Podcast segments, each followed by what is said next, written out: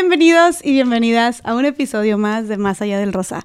Hoy tengo conmigo a una mujer que es una mujer luchadora, que es una mujer muy valiente y que creo que ella es clave y el ejemplo más vivo de que puedes reconstruirte y transformar a tu alrededor después de vivir una situación muy trágica y dolorosa, ¿no? Y de que puedes darle un sentido a lo que te pasó y qué es lo que ella está haciendo. Y que con lo que te pasó a ti, puedes cambiar e impactar las vidas de muchísimas otras personas. Entonces, es un honor para mí, y, y es un honor, realmente, es un honor para mí poder con este, con, este, con este espacio que hemos creado, llegar a tener invitadas como la mujer que tengo enfrente de mí, que nos tienen tanto por enseñar y que son un ejemplo de, como dije, de lucha y de resignificación de la tragedia y del dolor, ¿no? Para, para hacer algo más, para, para con lo que te pasó poder impactar a otras personas. Entonces, realmente, realmente para mí es un gusto que estés aquí, te agradezco muchísimo y bueno, la mujer que tengo enfrente de mí, ella es fundadora de la asociación que se escucha fuerte mi grito, mamá y Maite Herrera también. Es un gusto que estés aquí. Gracias por estar. Gracias, Jessy, por la invitación. Nombre feliz. ¿Cómo te sientes? Pues muy contenta. Yo también estoy contenta. Desde que hablé contigo por teléfono sentí que conecté contigo y que me entendías perfecto. Sí, bueno, eh, como que busco, o sea, intento empatizar. Realmente, eh, no sé, como que lo que yo, lo que yo siempre digo, me ha tocado sentarme con, y te voy a ser completamente sincera, este, y, y justo hablaba de esto con mi, con mi novio hace, unos, hace unas horas. Eh, me toca sentarme con muchísimas mujeres y personas en general que tienen historias de vida bien fuertes aquí. Es un reto para mí también como poder intentar eh, pues mantenerme a cierto nivel en la plática y no me refiero a cierto nivel de intelectual o de cosas así de, conocimiento, sino emocional, como de contención, como de empatía, no se me explico, como y, el poder, el, no decir algo que pudiera cruzar una línea o verse imprudente. Entonces, eh, me atrevo a decir que eh, el grabar contigo, para mí, claro que también, yo decía, es que también siento que es un reto porque me atrevería a decir que eh, tu historia es una de las más difíciles que yo creo que hemos escuchado o que vamos a escuchar en Más Allá del Rosa. Por eso eh, yo empecé diciendo que eres una mujer luchadora y que te admiro muchísimo. Este, llevo poco conociéndote, pero, pero es una realidad. Y ahorita justo que dijiste que, que te puedo entender, al menos lo intento. O sea, lo intento y no, la verdad no lo voy a lograr comprender porque creo que nunca he pasado por algo así, que ya nos contarás ahorita tu historia y no me imagino, no, no me puedo imaginar la verdad, entonces intentar al menos empatizar, ¿no? Como, como se pueda, ¿no? Y a final de cuentas, para las personas que sí han pasado algo así, creo que esas son las personas que, o que estén atravesando un momento difícil con, con este tipo de temas, son las personas que tal vez sí puedan todavía entenderte más, ¿no? Eh, el just, entender el dolor y a esas personas también queremos que les llegue este episodio. Y a final de cuentas es justo lo que tú estás haciendo con lo que te pasó, llegando a más personas. Y lo único que yo busco con este, con este podcast es que lo que sea las luchas que están haciendo tantas mujeres tan increíbles como tú, que puedan llegar a más espacios, a más rincones del planeta y que puedan sumar a más personas que tal vez no se conocían, pero que resulta que están viviendo cosas parecidas y que puedan unirse a la lucha o que puedan sumar fuerzas o que se puedan ayudar de cierta manera. Entonces, bueno, este, por eso me encanta tenerte aquí y agradezco todo lo que estás haciendo. Platícanos un poquito de ti. Muchas gracias, Jessie. bueno, mi nombre es Maite Herrera, yo soy mamá de dos hijos. Rubén, que ahorita él tendría 24, en marzo cumpliría 24, y David, que tiene 19. Mi hijo Rubén murió por suicidio el 5 de octubre del 2021. Mi hijo David ahorita está estudiando en Estados Unidos. Eh, gracias a Dios está muy bien y está empezando su camino. Yo sé que los dos volaron, los dos están volando, cada quien en su espacio diferente, pero los dos con las alas bien puestas. y, bueno, sí, sí, la verdad fue difícil cuando se fue David. David se, fue en agosto del año pasado, pero, pero es una, una sensación maravillosa el sentir que él está que él está bien y que él está empezando su camino y eso me ayuda muchísimo. Claro, David tiene ahorita cuántos años? 19 años. 19. Ok, me dices que está estudiando en Estados Unidos. Está estudiando en Estados Unidos. Él es el chico. Él es el chico, él, es de 19. Ok, y ahorita Rubén tendría 24. 24 en marzo cumpliría 24. Ok. Rubén murió de 22. De 22 años. Y en ese entonces David entonces tenía, cuando Rubén murió, David tendría que unos... O sea, David tenía 17. No, no es cierto, David tenía 18. David cumplió 19 en julio del año pasado. Ok. Oye, Maite, pues realmente hace pues relativamente poco que murió tu hijo. Sí, acaba de pasar un año. ¿Y cómo te sientes tú después de un año de que sucedió esto? O sea, ¿cómo estás ahorita? Bueno, ha, sido todo un camino, ¿verdad? Todo un camino de aprendizaje. Eh, y contrario a lo que la gente pudiera pensar, ahorita ya vamos a platicar este, con calma, ¿no? Pero contrario a lo que la gente pudiera pensar, Dios ha sido muy bueno conmigo en este camino, desde el día que mi hijo murió. Porque desde ese día yo, tuve paz. Desde el día uno tuve paz. o sea, el dolor es muy grande, pero tuve paz en mi corazón porque sabía que Rubén estaba bien. Ok. Entonces... Tenías esa seguridad. Tenía esa seguridad. En la misa ahí me cayó el 20, al, momento que yo me paré a hablar, porque mucha gente me dice, ¿cómo te paraste a hablar? O sea, ¿cómo pudiste pararte a hablar? Pues sentía que lo tenía que hacer, ¿no? Y, y bueno, ahorita a mí me han pasado cosas maravillosas en, todo este tiempo. Han sido momentos muy difíciles, pero se me ha cruzado en, en el camino gente, ángeles, ¿verdad?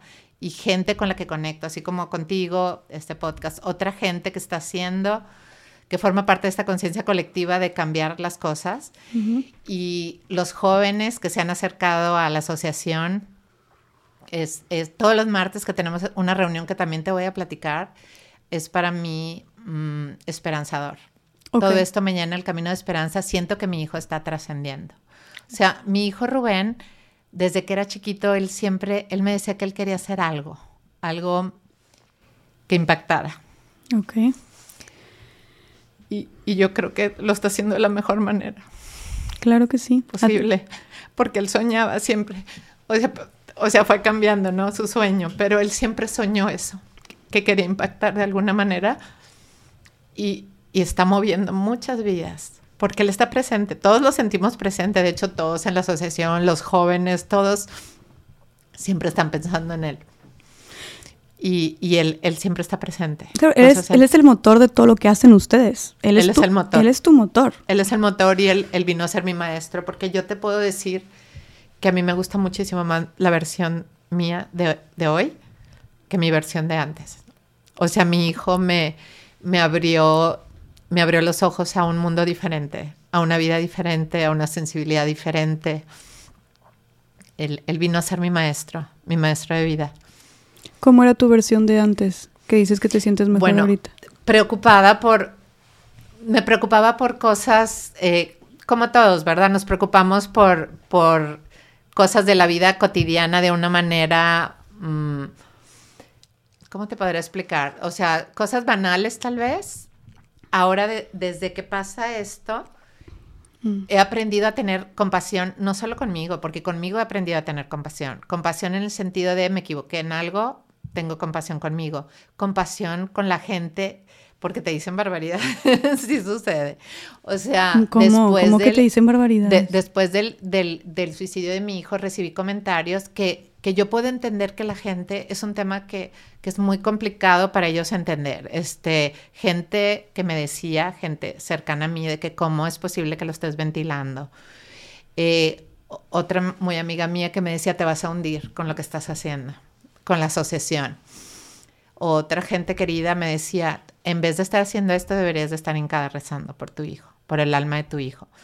O sea, pero los veo con compasión, porque no, no creo que me quieran hacer daño aprendes a, ver ese miedo que tiene la gente, o sea, es un miedo. Y, gracias a mi hijo yo rompí la barrera de, ese miedo a las cosas son así y así se tienen que decir y así se tienen que hablar.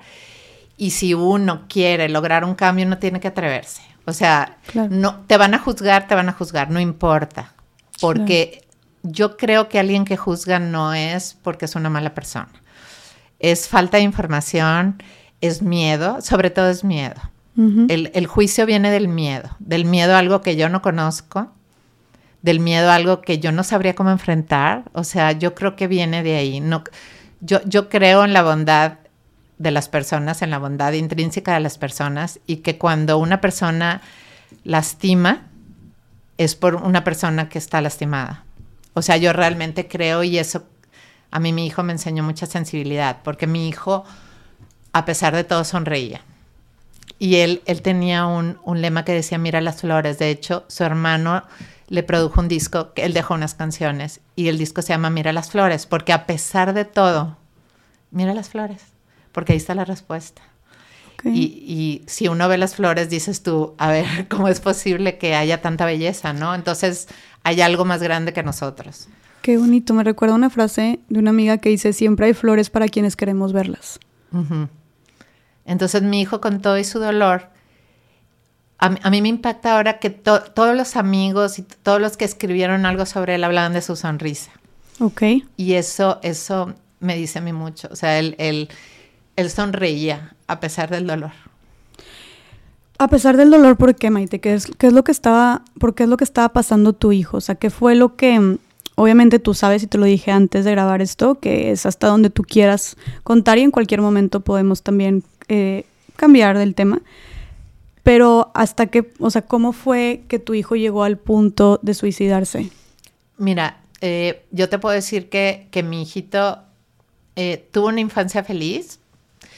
Mi hijito empezó con, con problemas de bullying a partir de los 12 años, pero mi hijo a los seis años que fue a una terapia porque la maestra me, me reportó que me estaba mordiendo los lápices. Y yo lo llevé a una terapia que me recomendó su, su pediatra. Y e, esa, esa doctora nos dijo a mi, a mi esposo en ese momento de mí que, mi, que teníamos que tener mucho cuidado porque mi hijo podía tener problemas de adicciones de grande. Y tenía seis años. Entonces, ¿Qué? a mi marido no le gustó nada y no se volvió a tocar el tema porque estaba muy chiquito.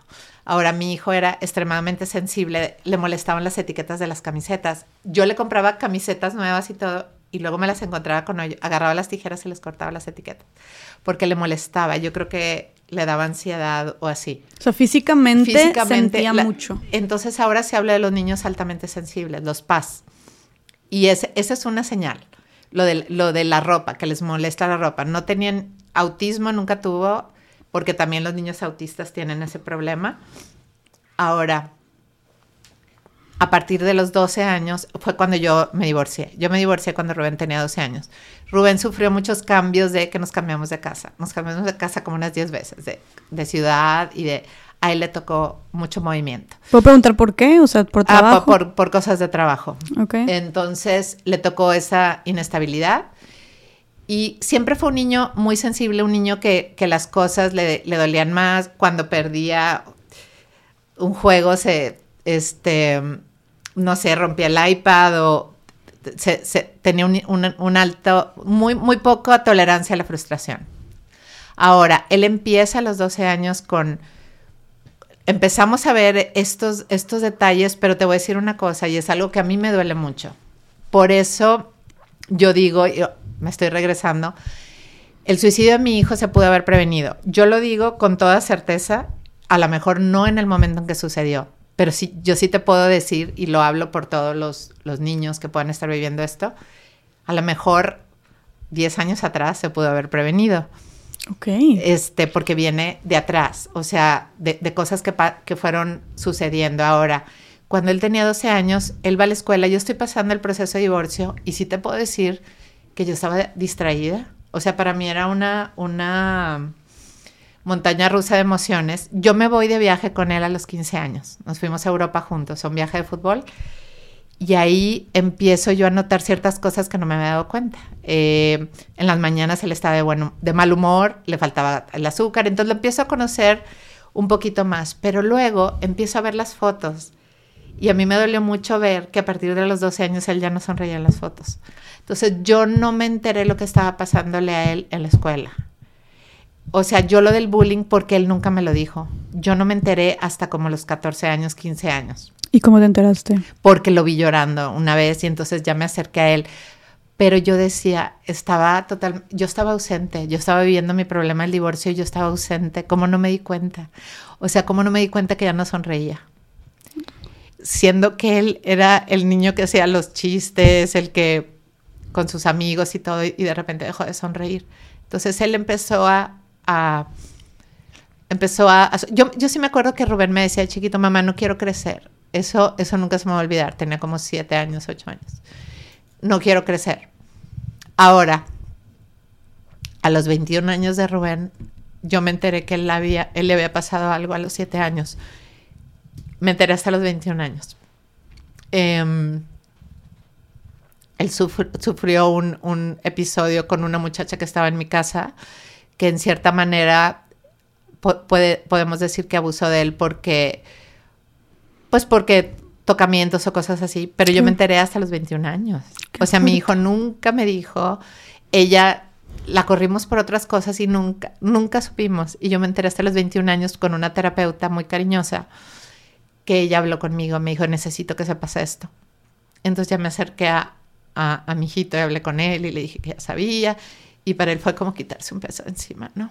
Ah, tú, le, tú fuiste la que le dijo, me acerqué ya con él y le dije, ya sé, mi amor. Y, y este, y él sintió así como que, como que, así, se liberó, hace cuenta. Se liberó. Ahora, en el más o menos cuando entró a prepa, él entra de 15 años en prepa, mi muchacha, que era una muchacha muy cariñosa, que nos quería mucho, yo nunca le andaba esculcando los cajones a, Rubén, pero ella como ella limpiaba, ella sí revisaba y ella llegó conmigo a decirme que había encontrado marihuana en, uno de los cajones. Y ahí fue donde empezó el tema de las adicciones y cuando nos enteramos yo era muy amiga del director del TEC, hablé con él y te permiten, si él se compromete a ir a una terapia y a hacerse antidopings privados, ahí te, permiten que siga. Pero yo, yo lo metí a una, a una clínica en Mazatlán que me recomendaron, la verdad, una clínica muy buena, muy cariñosos, todo. Y él estuvo ahí en, esa clínica. Entonces se le, ya se, se, desfasó en la prepa. Y era un, un, chavo muy inteligente, o sea, le iba muy bien en la escuela, pero yo me friqué, ¿verdad? Cuando, cuando pasas este, este tema de las adicciones, eh, lo, lo, lo, internamos en esta clínica, regresa y él recae. Oye, Maite, perdón que te interrumpa, pero entonces era, si era adicto, o sea, si había una adicción ahí. Hubo una adicción, pero yo no me, o sea, no, por esa falta de atención, yo a lo mejor no noté los ojos, el, yo no noté cambios en sus hábitos alimenticios ni nada. Pero, pero cuando estás atenta, notas las cosas. Y eso es parte de lo que quiero hablar después, de la importancia de que los papás estemos enterados. Yo no tenía ni idea que los muchachos podían conseguir un Ziploc de marihuana de este tamaño por 150 pesos. Y muchos papás no saben. Y que lo pueden conseguir con el amigo del amigo. Con el amigo. En ese tiempo que fue hace ocho años, nueve años, eh, mucho menos, ¿verdad? Que pensar que pudieran conseguir con 150 pesos. Y él fue el que me habló y me platicó todo, ¿no? Y, y, yo lo llevé, yo lo, yo lo llevé a la clínica, fue un día muy difícil para mí. Y él quiso, él estaba, él, accedía ahí. Él estaba de acuerdo, porque en esa clínica solo podías estar de acuerdo. Regresa y él recae. Y, y ahí fue una decisión que yo tomé que después me arrepentí. Yo lo metí después a una clínica por la fuerza. Y es una decisión que a mí me duele mucho. O sea, me duele mucho ahorita haberla tomado porque empiezo a decir, oye, si no lo hubiera metido a esa clínica porque él estaba viviendo una depresión, algo que lo estaba llevando a consumir. Y eso es algo importante por lo cual los papás eh, debemos de, eh, ¿cómo se dice?, documentarnos. Y, y siempre saber si mi, si mi hijo está teniendo este problema, si lo veo deprimido y además con una adicción o algo, no es de que simplemente lo está haciendo por rebeldía, o sea, es un, una manera de obtener algo que no está él, o sea, en inglés se dice suiting yourself, no sé cómo decirlo en español. Que no está, satisfa o sea, que no se está, no está satisfaciendo esa necesidad. esa necesidad o es una ansiedad o es un dolor. Él tenía un dolor que yo no lo sabía. Entonces, el meterlo a esta clínica por la fuerza, estas clínicas, eh, pues en realidad es como un castigo porque lo estoy metiendo en contra de su voluntad, ¿no? Cuando, si yo regresara el tiempo, pues no lo metería a la clínica. ¿Qué hubieras hecho si yo hubiera, yo hubiera hablado con él y hubiera, como después, él y yo llegamos a un acuerdo después. Pero sí, yo sí te puedo decir, y eso sí, con conocimiento de causa, que las adicciones aumentan el riesgo en un 70%, el riesgo en de cometer suicidio. Ok. Este, las adicciones es, algo de lo, que, de lo que más riesgo existe. ¿Por qué? Porque tu cerebro no te está dando la información como es. Cuando tú estás bajo el efecto de la droga, es mucho más fácil, te atreves mucho más a las cosas, eh, no estás pensando claramente. Ahora, una cosa que también quiero rescatar de aquí es que tú dices, Maite, que, que Rubén era, tenía adicción a la marihuana. Sí. O sea, era la marihuana, porque en ese entonces, porque ahorita la verdad es que, y con todo el tema también de la legalización de la marihuana y así, este, es muy, es muy común que se consuma marihuana. Y está esta también, esta creencia, yo no soy ninguna experta, pero que la marihuana no genera ninguna adicción, ¿no? Que no es como otras drogas, que es algo como mucho más pasivo y es algo que se consume ya con, como con muchísima frecuencia y normalidad. Entonces, tú podrías, tu, tu hijo si tuvo esta adicción que lo llevó a estar en un, en un, centro de rehabilitación e internado y todo por la marihuana. Sí, e, era una de las cosas que él me echaba en cara. ¿Cómo es posible? Y estoy ahí con compañeros que consumen med, que consumen... Claro, él probó, él probó todas las drogas, las probó, pero la marihuana le calmaba la ansiedad. Ahora te voy a decir, el problema es la combinación marihuana o droga, alcohol y depresión. Es una bomba. Claro. Droga, alcohol, ansiedad, depresión, esa es una bomba. Ahora, la marihuana, o sea, tú me puedes decir, no genera adicción, sí genera adicción, sí, sí te lo puedo decir, pero además la marihuana te genera un estado de aletargamiento. Cuando tú consumes más de cuatro veces por semana marihuana y se va acumulando en tu cuerpo, es un estado de letargo en el cual mm, no pasa nada. Este, esto no pasa nada y tienden a alentarse a, claro que hay un efecto y eso cualquier doctor lo puede platicar. Mira, hay un doctor que yo sigo, ahorita se me fue el nombre, pero al rato me voy a acordar, que él habla mucho sobre las adicciones y él habla de esta parte de la marihuana. Ok, este, la marihuana es la menos mala de las drogas, pero sin embargo la acumulación de la marihuana en el cuerpo sí genera un, un aletargamiento, un, un que retardar en tomar decisiones, no pasa nada, no tengo que tomar decisiones. Eh, y, otra cosa, contrario a lo que se cree, cuando ya tienes una acumulación de marihuana te viene la ansiedad más alta, porque la, marihuana te puede ayudar a calmar la ansiedad, pero si en tu cuerpo ya está acumulado, tu nivel de ansiedad sube. ¿Qué es aletargamiento? Ahorita que lo dijiste. Aletargamiento es así como, este, como en algo muy... Como no pasa nada. Un estado muy este, pasivo, muy relajado. Muy pasivo, un estado muy relajado, pero imagínate depresión con, un, con, una, con una droga que te da para abajo. Claro. Ahora, las drogas que les dan para arriba, cuando se acaba el efecto, les dan triple para abajo también. Eso es, es, lo peligroso. O sea, todas las drogas son peligrosas. Yo no soy ninguna experta en adicciones, pero sí te puedo decir que es un punto que eh, un punto de riesgo muy alto para temas de suicidio. Si, si hay una persona con ideación suicida y además es adicto, el riesgo es, es muy alto. Ok. Y entonces Rubén estaba con depresión, estaba consumiendo y aparte estaba siendo bulleado en la escuela. Ansiedad social. Mi hijo tenía una ansiedad social que lo hacía sufrir mucho. O sea, cuando alguien tiene ansiedad social, les cuesta trabajo hasta pedir este, comida por teléfono, le cuesta trabajo ir al banco, la ansiedad social es algo horrible. Yo recuerdo estar él, porque nos seguíamos reuniendo, mi, eh, mi marido y yo ya estamos divorciados, pero nos juntábamos todos los domingos. Y recuerdo que estábamos en un restaurante y de repente Rubén empezó a sudar frío y, y, David y yo, ¿qué te pasa? Y había entrado uno de, sus bulleadores, uno de los bullying de, de secundaria, que había pasado mucho tiempo. O sea, habían pasado fácil unos seis años y él todavía le provocaba eso.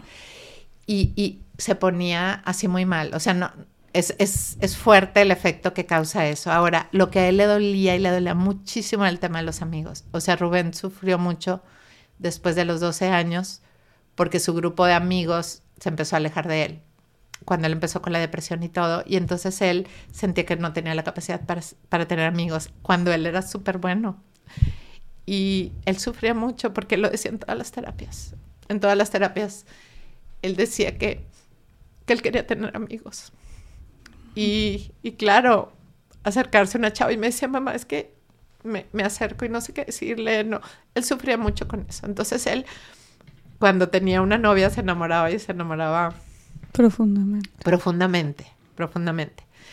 Entonces, este, yo te puedo decir que, que ahorita ya, ya ahorita viendo hacia atrás, si yo hubiera estado más documentada, o sea, hubiera, hubieran sido las cosas de manera diferente, claro. Antes había menos información, no me estoy culpando, pero como madre soy responsable. No culpable, pero sí soy responsable de, de mis hijos, ¿no? Entonces, este, me hubiera gustado estar más documentada, que hubiera más información en ese tiempo y poder haberlo ayudado para que no sufriera tanto tiempo, porque él ya estaba muy cansado, o sea, él, el día que tomó la decisión, él ya estaba muy cansado, él como que me pedía eutanasia.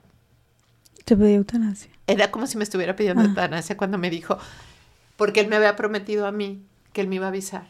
El día, eso sí me dijo, me hizo, hizo un pacto conmigo, porque un año y medio antes de que él tomara esa decisión, estábamos en la casa y, y se sentó conmigo eh, porque su papá quería que regresara a la escuela y ya estaba inscrito y tenía pánico de ir regresar otra vez, sobre todo porque ahora era mucho más grande y tenía miedo al bullying porque iba a tener compañeros más chicos, iba a entrar a la UDEM.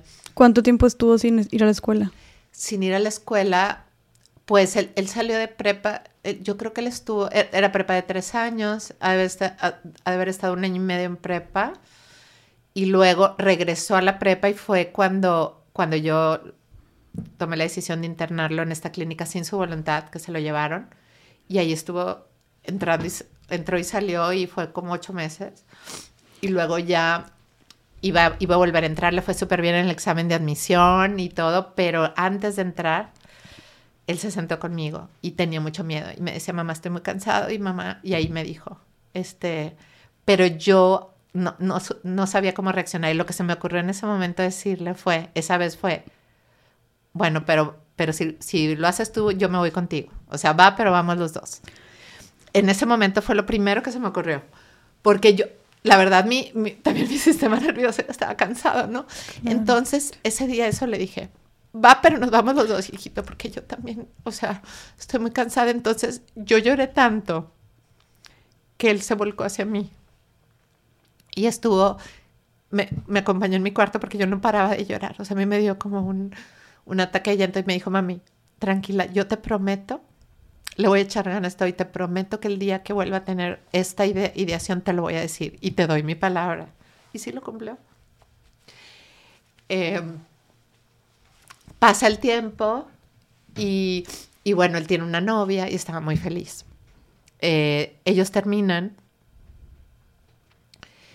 y Rubén, ah, también otra cosa importante, el clonazepam aquí tiene, tiene historia en, esta historia. El clonazepam es el ribotril. Es una, una, una medicina que los chavos pueden conseguir en internet. Y yo ya sé de muchos casos, de, chavos que se han acercado a la asociación con ideaciones suicidas, varios de ellos consumen clonazepam. Eh, además de, de, una droga externa, consumen la pastilla y con alcohol y te hace choque, ¿verdad? Entonces, el clonazepam lo consiguen en internet. Lo consiguen en Mercado Libre. Pero cuál es, ¿cómo te sientes o cuál es el punto de utilizar el, clonazepam? El clonazepam es una, una, una medicina que te ayuda con la ansiedad. Ok. De hecho, a mí, a mí me, recetaron clonazepam después de que murió Rubén.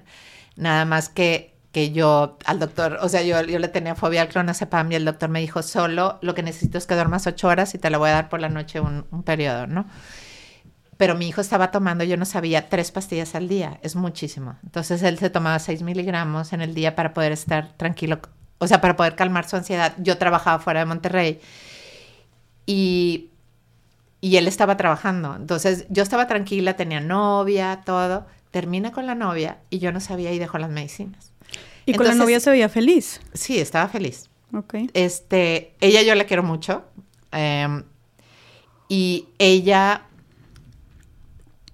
ella, ella terminó con él, ella no tiene la culpa, ¿verdad? Porque tú tienes una...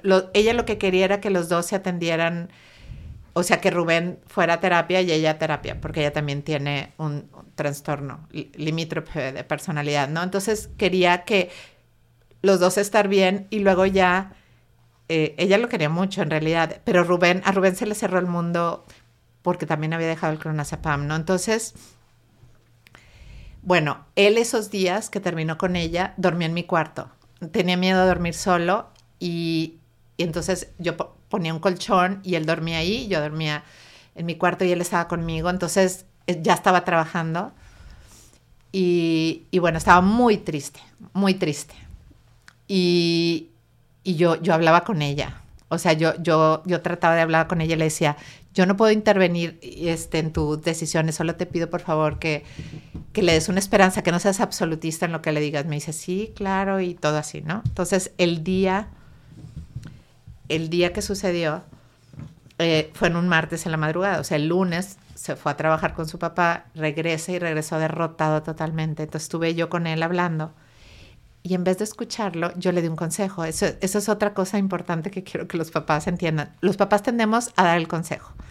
Llega alguien, llega tu hijo a decirte algo, tienes que quedarte callado y escuchar todo lo que tiene que decir. Y yo lo veía tan triste y yo, mi hijito, ve a verla, porque ellos no se habían visto.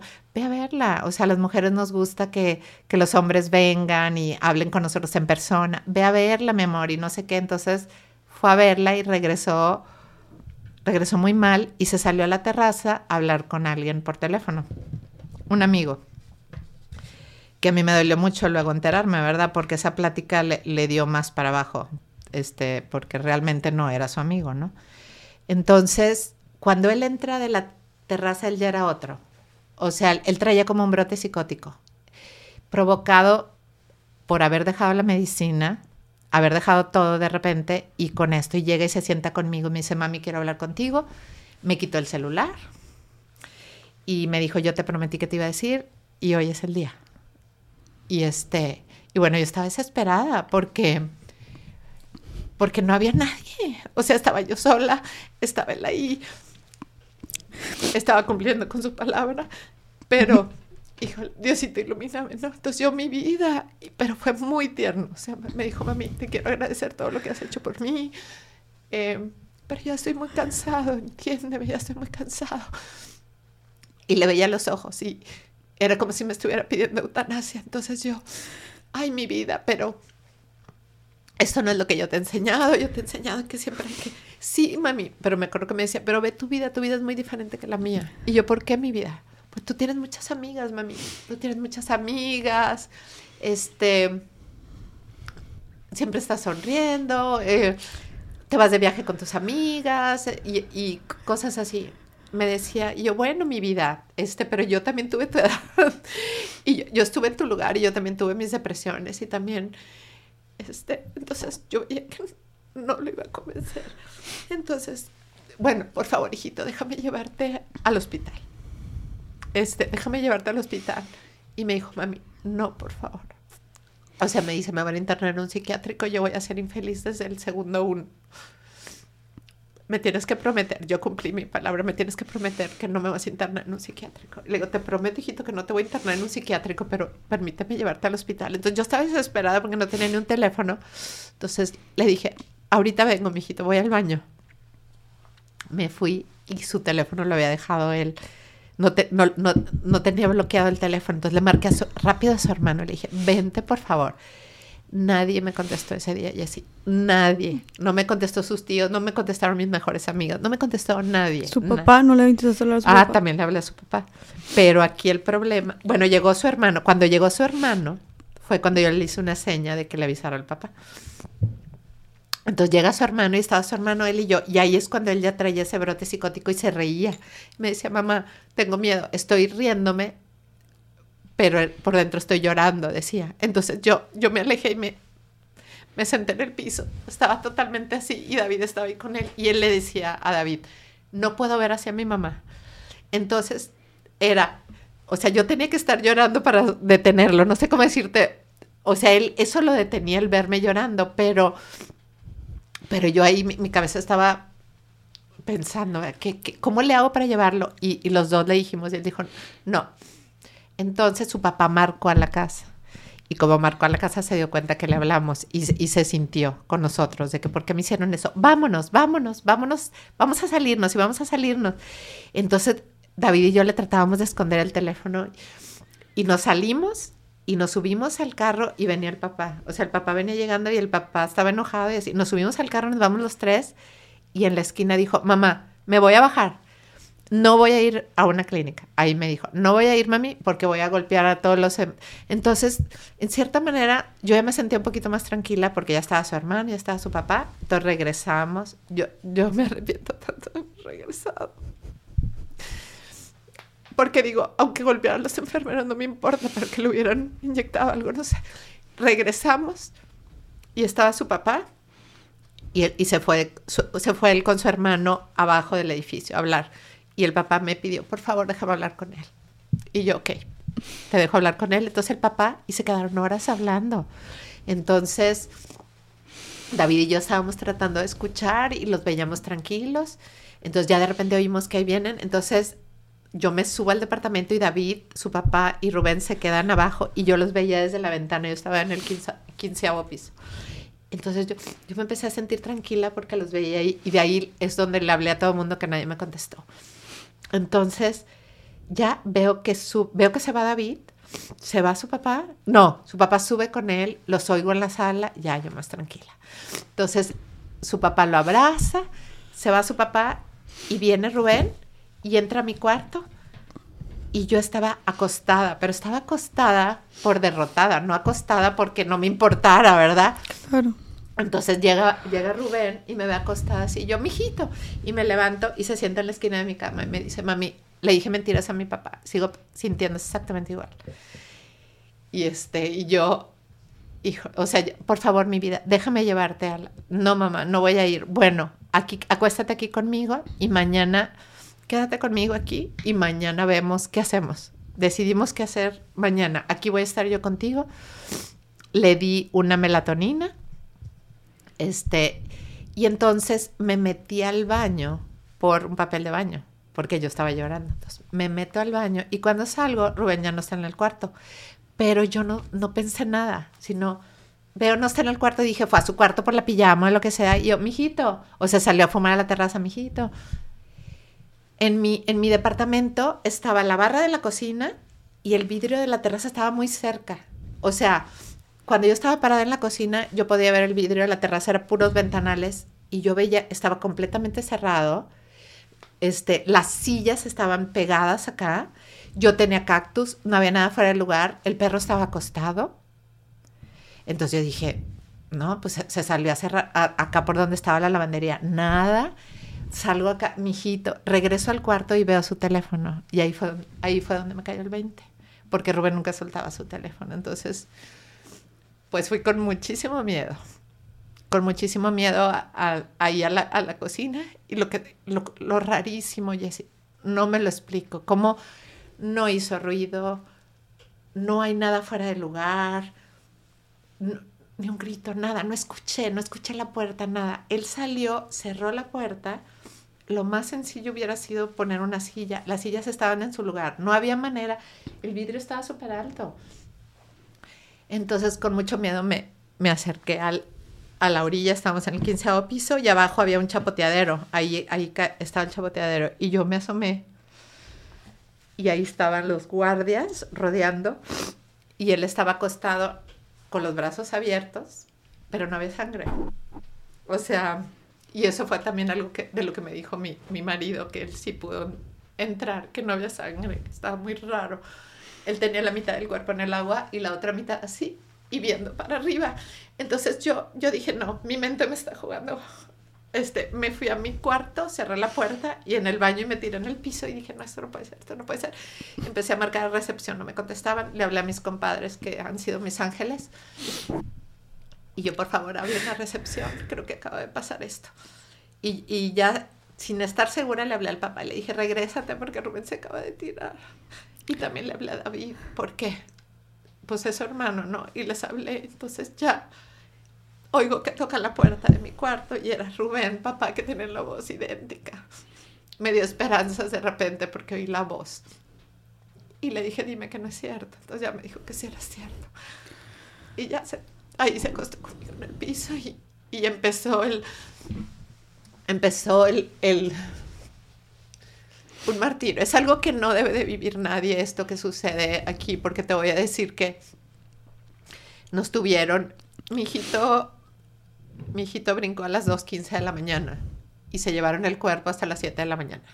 Entonces, todo ese tiempo estuvimos abajo, afuera, en el, en el, estacionamiento con nuestros amigos, abrazados y todo. Y llegó la camioneta de la CMF. No, a mí no me dejaron verlo, no lo pude ver, no lo pude abrazar, no, pero teníamos pavor, su papá y yo, de ver la camioneta. Entonces, yo les decía a mis amigos, por favor avísenos, porque no queremos ver que nos saquen una bolsa, ¿no?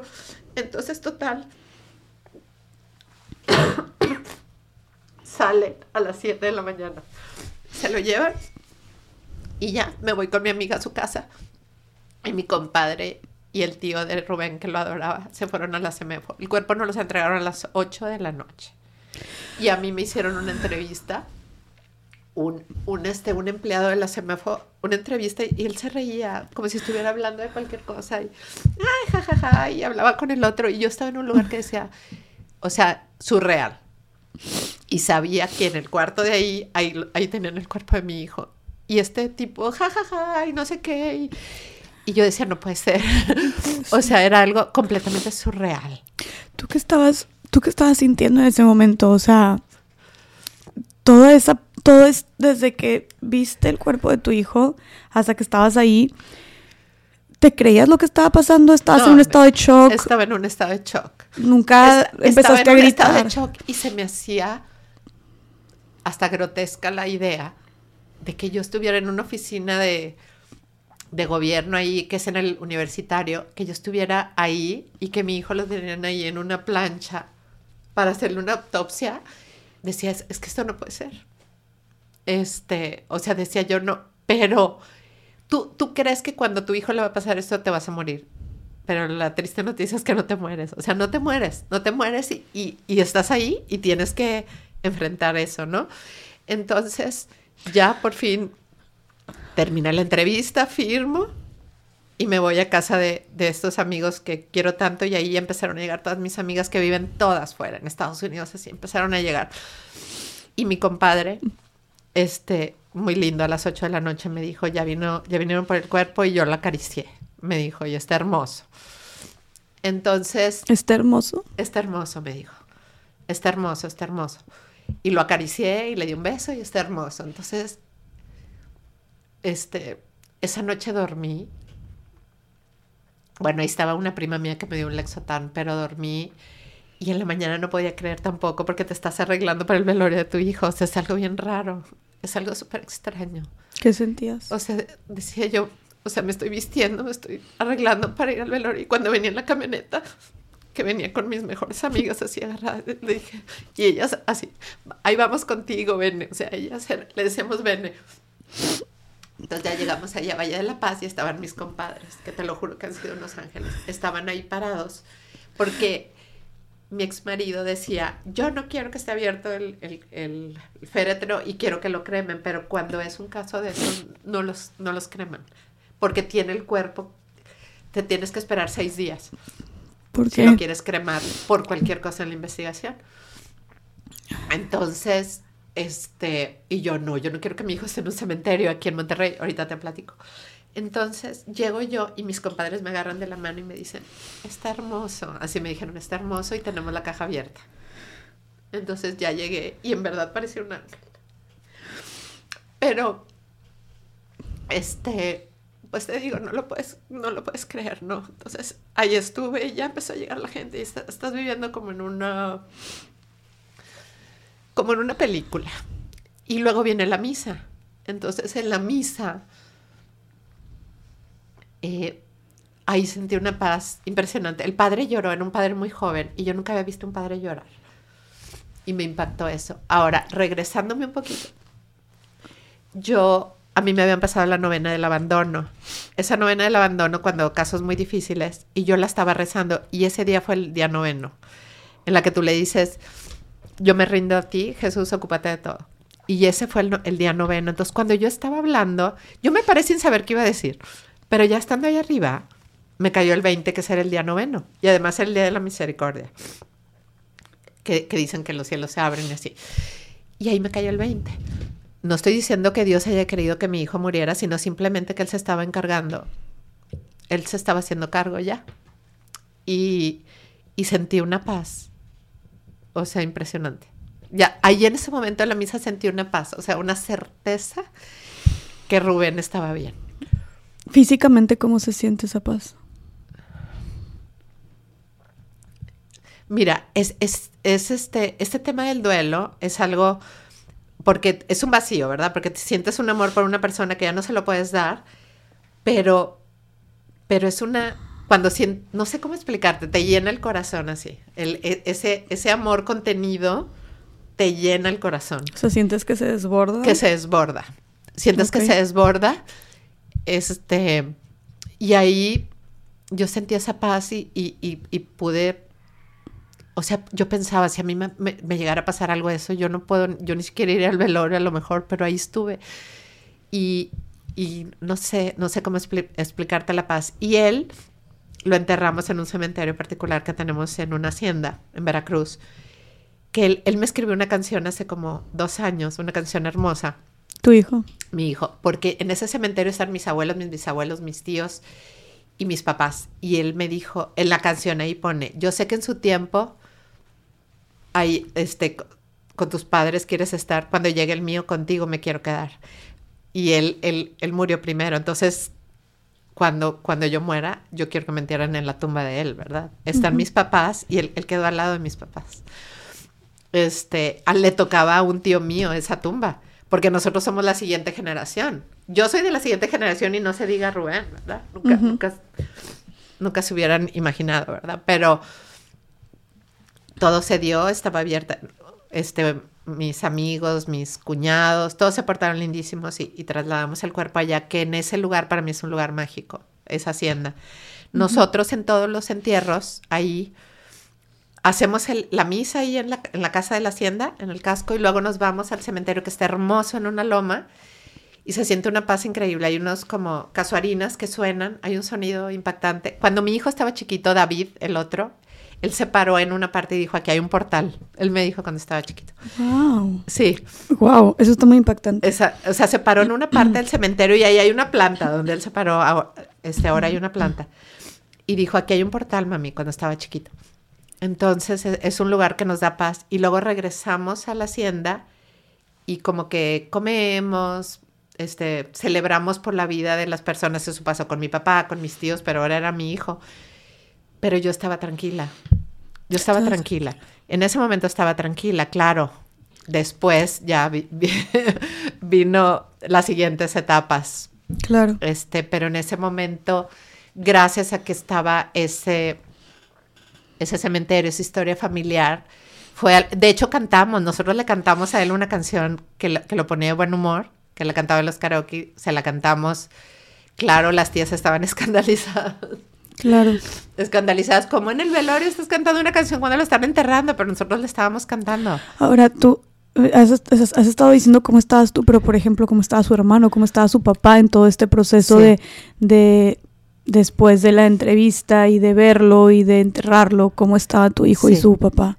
Eh, para David fue muy difícil. David, cuando íbamos en el, nosotros nos llevamos el cuerpo, veníamos atrás del cuerpo y nos tuvimos que parar varias veces porque David, David se venía ahogando, entonces yo me bajaba con él y traía un, un ataque de ansiedad muy fuerte. O sea, para David, para David fue extremadamente difícil. Claro. Y bueno, para mí también, pero, pero te quiero decir que él, este, pues yo, no sé, yo sentía que necesitaba estar para él. Y su papá, su papá también fue, y su papá se sintió como en paz por, por la, el, cómo lo acogió toda, toda mi familia extendida y todo, cómo es esa, esa, la manera como enterramos a, a las personas y como el, el papá se, me dijo gracias porque él no iba a ir. Él no iba a ir. Él le daba miedo, él, él no iba a ir y a la mera hora sí fue y después me agradeció. Oye, Maite, la verdad es que, o sea, creo que no hay palabras para decirte cuánto lamento, lamento mucho que has tenido que pasar por algo así.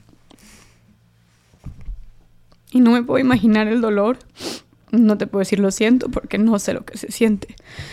Pero lamento muchísimo que has tenido que pasar por algo así. Creo que nadie debería pasar por algo así. Y no me imagino el dolor. No me imagino. Dicen que perder a un hijo es el dolor más grande del mundo. Y creo que es el miedo más grande de todas las personas. Ya que estás tú así, sincerándote con nosotras y abriendo tu corazón, ¿cómo se siente ese dolor, Maite? ¿Qué sientes físicamente cuando pierdes a un hijo? Yo, yo había visto en películas cuando veía eso que se tiran al piso las mamás o una cosa así. Eh, yo cuando me metí, sabía que, sí sabía que estaba muerto, pero tenía esperanzas, ¿no? Yo me tiré al piso porque no, como que no puedes pasar, o sea, tú, tú te quieres hundir, no sé cómo explicarte. Y por eso ves que las mamás se tiran al piso, o sea, es algo así, o sea, te quieres volver loca, ¿no? Pero como es importante la presencia de, de, las personas importantes en tu vida. Yo después de que viví esto, yo te puedo decir que nadie es imprudente. Porque siempre que muere alguien, un, alguien cercano de tus amigos o algo, no quiero ser imprudente, no le voy a hablar. No hay imprudencia.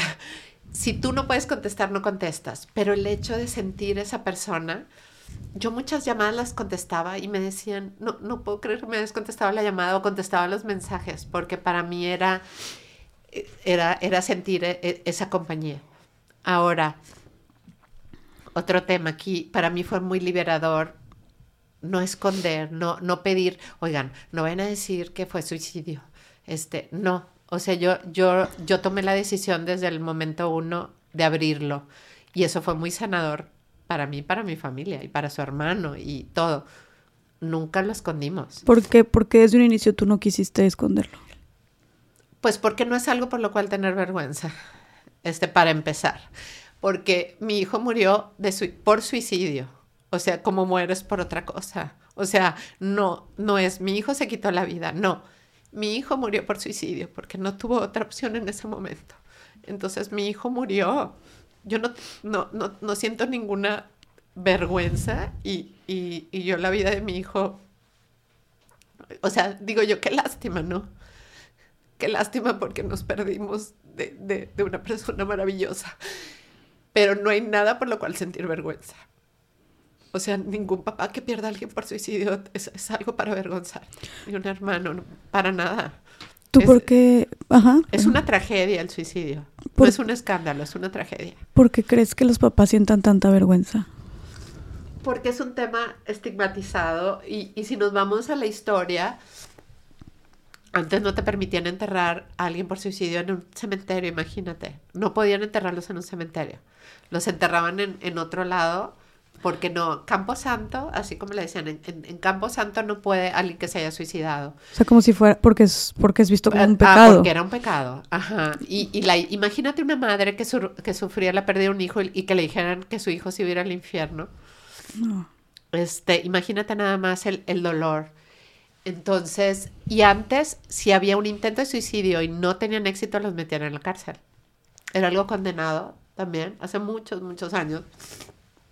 Entonces, todo eso viene y, ahorita que está sucediendo tanto, porque ahorita está sucediendo muchísimo. Es la segunda causa de muerte de los jóvenes entre 15 y 29 años. Entonces, tenemos que abrir los ojos, o sea, tenemos que abrir los ojos que es algo que está sucediendo. Así como, nos como cuando nos preocupaba mucho el SIDA, cuando nos preocupaba el cáncer que nos sigue preocupando. Este es un tema que debe de tratarse y ahí voy al tema de la salud mental.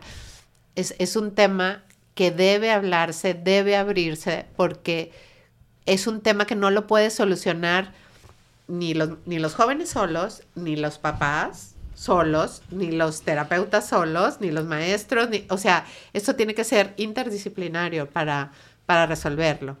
O sea, no, no, no podemos, y si yo tengo un hijo que tiene una depresión tan alta y un riesgo de suicidio, yo no lo puedo mandar a un terapeuta y decir, ya va a terapia. No, tiene que participar toda la familia. Y eso te lo digo con toda la experiencia de este año y aparte con Adriana, que ha estado, que ella es terapeuta de la terapia sistémica breve, es muy importante la participación de toda la familia. Mira, en una familia hay un sistema familiar que está funcionando de cierta manera. De repente brinca un síntoma que puede ser alguien con una adicción o alguien con un trastorno alimenticio o alguien con una ideación suicida. pero es el resultado de ese sistema familiar. Entonces, no, queremos sacar a esta persona de aquí y, que se resuelva y la volvemos a meter al mismo sistema familiar y queremos que, que, las cosas no, tenemos que participar todos porque hay algo en la dinámica, en esa dinámica, en ese sistema que no está funcionando. Y no es para sentirse culpable, es simplemente estamos haciendo algo que está ocasionando, y normalmente la persona más sensible es la que salta o sea, uno no elige tener un trastorno alimenticio, uno no elige tener una adicción, o sea, este, entonces es muy importante la participación de la familia. Eso es básico para, para cualquier tipo de problema y sobre todo este. ¿Tú viviste cómo se vio esta, que, o sea, qué tanto hubo esta participación con el tema de Rubén, por ejemplo, en tu familia?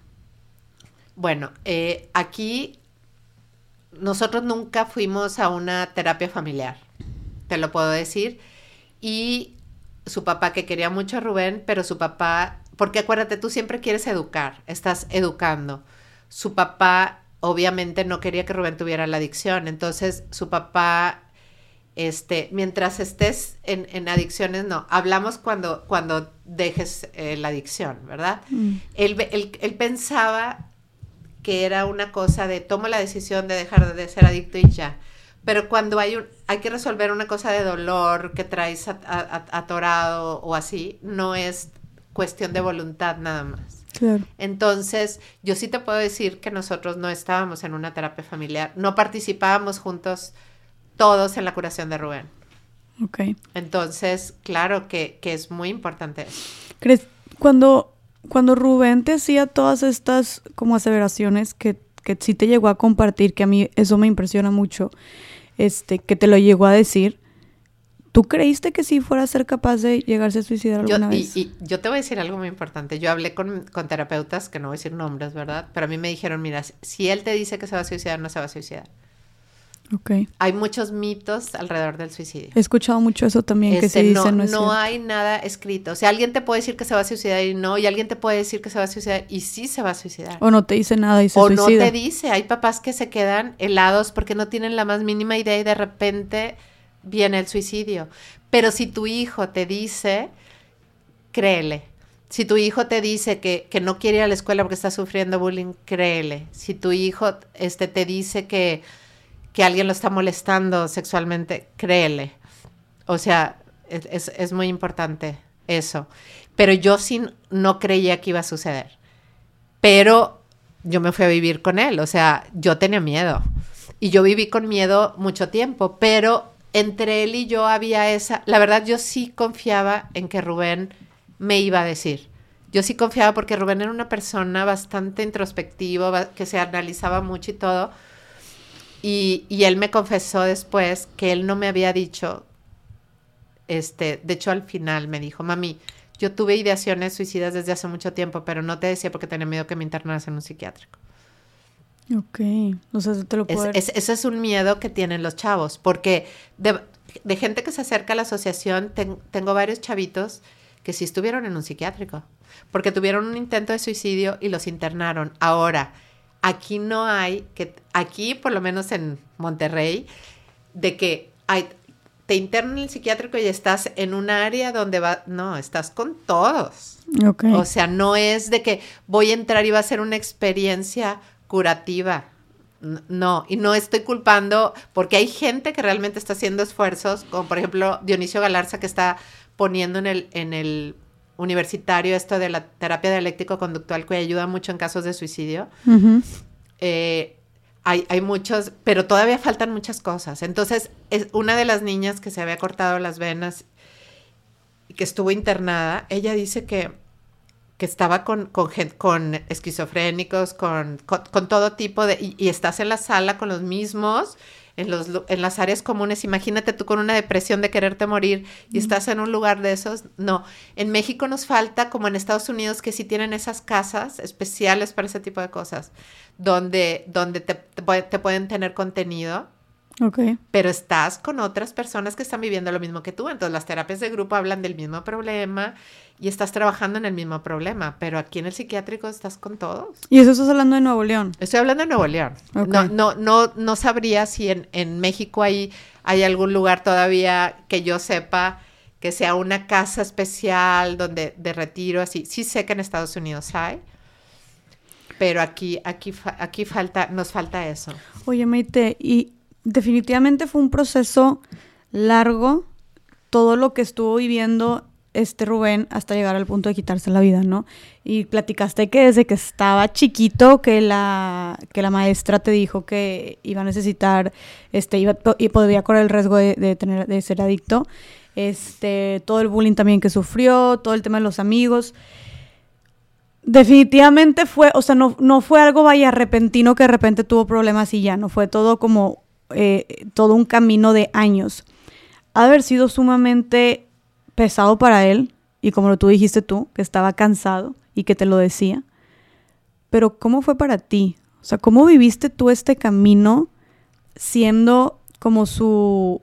viviendo con él, estando al pendiente del 24/7, buscando, que dices que hasta incluso hablabas con la novia, no me imagino, o sea, como que siento que de repente podías sentir que se te cerraba el mundo. ¿Cómo sabías qué hacer? ¿Cómo sabías qué decirle cuando estuvo ahí? Porque creo que creo que lo hiciste increíble con lo que tenías en ese momento, ¿no? O sea, creo que que él haya tenido la confianza para decirte lo que planeaba hacer y que cuando lo iba a hacer te dijo y que estuvo ahí contigo cuando estabas tú en el suelo, o sea, como todo esto y, la contención y cómo le, lo que le pedías que hiciera o no, o sea, siento que, que creo que lo hiciste increíble, o sea, creo que lo hiciste y no soy ninguna profesional, pero creo que absolutamente nadie sabría cómo lidiar en esas situaciones y creo que no podemos condenar eh, la ignorancia del pasado con la sabiduría del presente. Y como dijiste tú, pues tú sabes absolutamente todo esto ahorita porque pasaste por esto. Por eso me parece increíble que ahorita justo lo que tú te estás encargando es que papás que nos estén escuchando, mamás, cuidadores primarios o primarias, amigos, amigas que puedan tener eh, a un ser querido viviendo esto, puedan tener, documentarse a través de tu experiencia, ¿no? Tú quieres hacer con los demás lo que no, lo que tú no viviste, lo que tú no, lo que tú no tuviste, quieres dárselo a los demás. Pero ¿cómo te sentías tú durante todo este proceso? Ahora te voy a decir algo que estoy segura que muchos papás están viviendo porque los jóvenes no, me lo confían en los Zooms de los martes. Han estado con fácil unos 10 terapeutas y esta es una situación que viven muchos papás.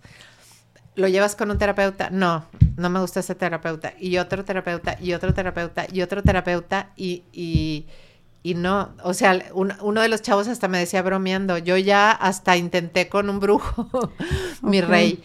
Este, porque no conectan. Y te voy a decir, es que eso también va cambiando, la, la corriente, la manera de, de, de de llevar la psicoterapia va cambiando con el tiempo. Si nosotros regresamos el tiempo, antes el terapeuta era una figura de autoridad y tú estás allá, hay que tener mucho cuidado con la transferencia y, yo no te voy a decir qué hacer y todo. Ahora se necesita que haya una conexión. Tiene que haber una conexión segura. Se habla del apego seguro también para que pueda haber un cambio ahí. Ya ahora es muy diferente. Entonces, mi hijo conectó, él, él me dijo, mami, yo voy a escoger mi terapeuta.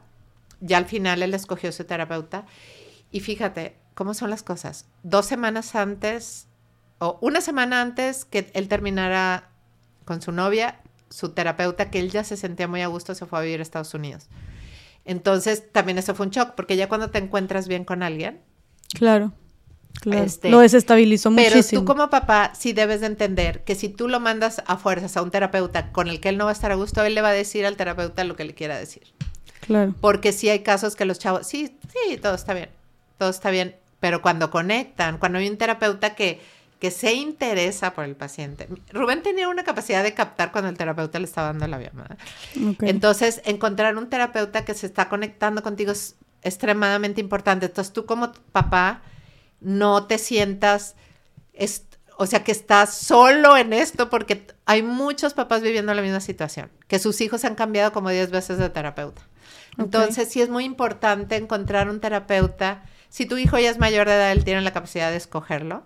De hecho, por ejemplo, en países como Ámsterdam, allá tengo una amiga viviendo, ella no se puede meter en nada. Ya es mayor de edad, ella no se puede meter en nada, en las decisiones que toma, él escoge su doctor si él no quiere que ella hable con el terapeuta, ella no, no puede hablar. Es muy diferente a, como es aquí. Y aquí como tenemos esa oportunidad hay que aprovecharla, ¿no? Entonces, sí es importante que tu hijo conecte con su terapeuta. No importa que sea el terapeuta número 11. Ok. Porque es algo muy importante. Ay, Maite, de verdad que es un tema bien fuerte y bien difícil. Yo por eso dije desde un inicio que, que, definitivamente tu historia creo que ha sido de las más duras que hemos tenido aquí. Y, y como justo como te decía, no, no, no sé, te agradezco un chorro por, por la confianza y por, por permitirte mostrarte tan vulnerable conmigo y con, con, la gente que nos escucha. Gracias por encontrar un espacio seguro aquí. Y me queda claro que ha de ser, de ser muy difícil revivir y recordar lo que pasó. Lo que menos quiero es perjudicarte em, ni incomodarte. Pero estoy segura, muy, muy, muy segura de que esto va a llegar a muchas personas, de que, de que esto no es en vano y de que le está sirviendo a demasiadas personas que están a través de esta pantalla, ¿no? Y a final de cuentas por eso estás aquí. Y tú sabías eso y tú también por eso aceptaste venir aquí. Entonces, de nuevo te agradezco. No me imagino lo difícil que ha de ser. Este, y, y pues bueno, vamos a ver también cuando terminemos. Ya, ya quiero saber también la cantidad de personas que se vieron tocadas por tu, por tu historia, por ti y por tu hijo, por Rubén.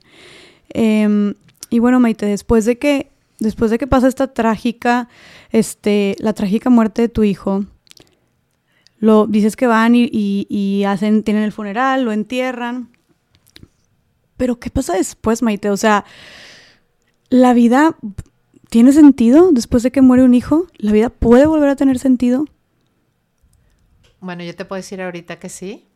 Eh, mira, te, te voy a platicar. Regreso a Monterrey.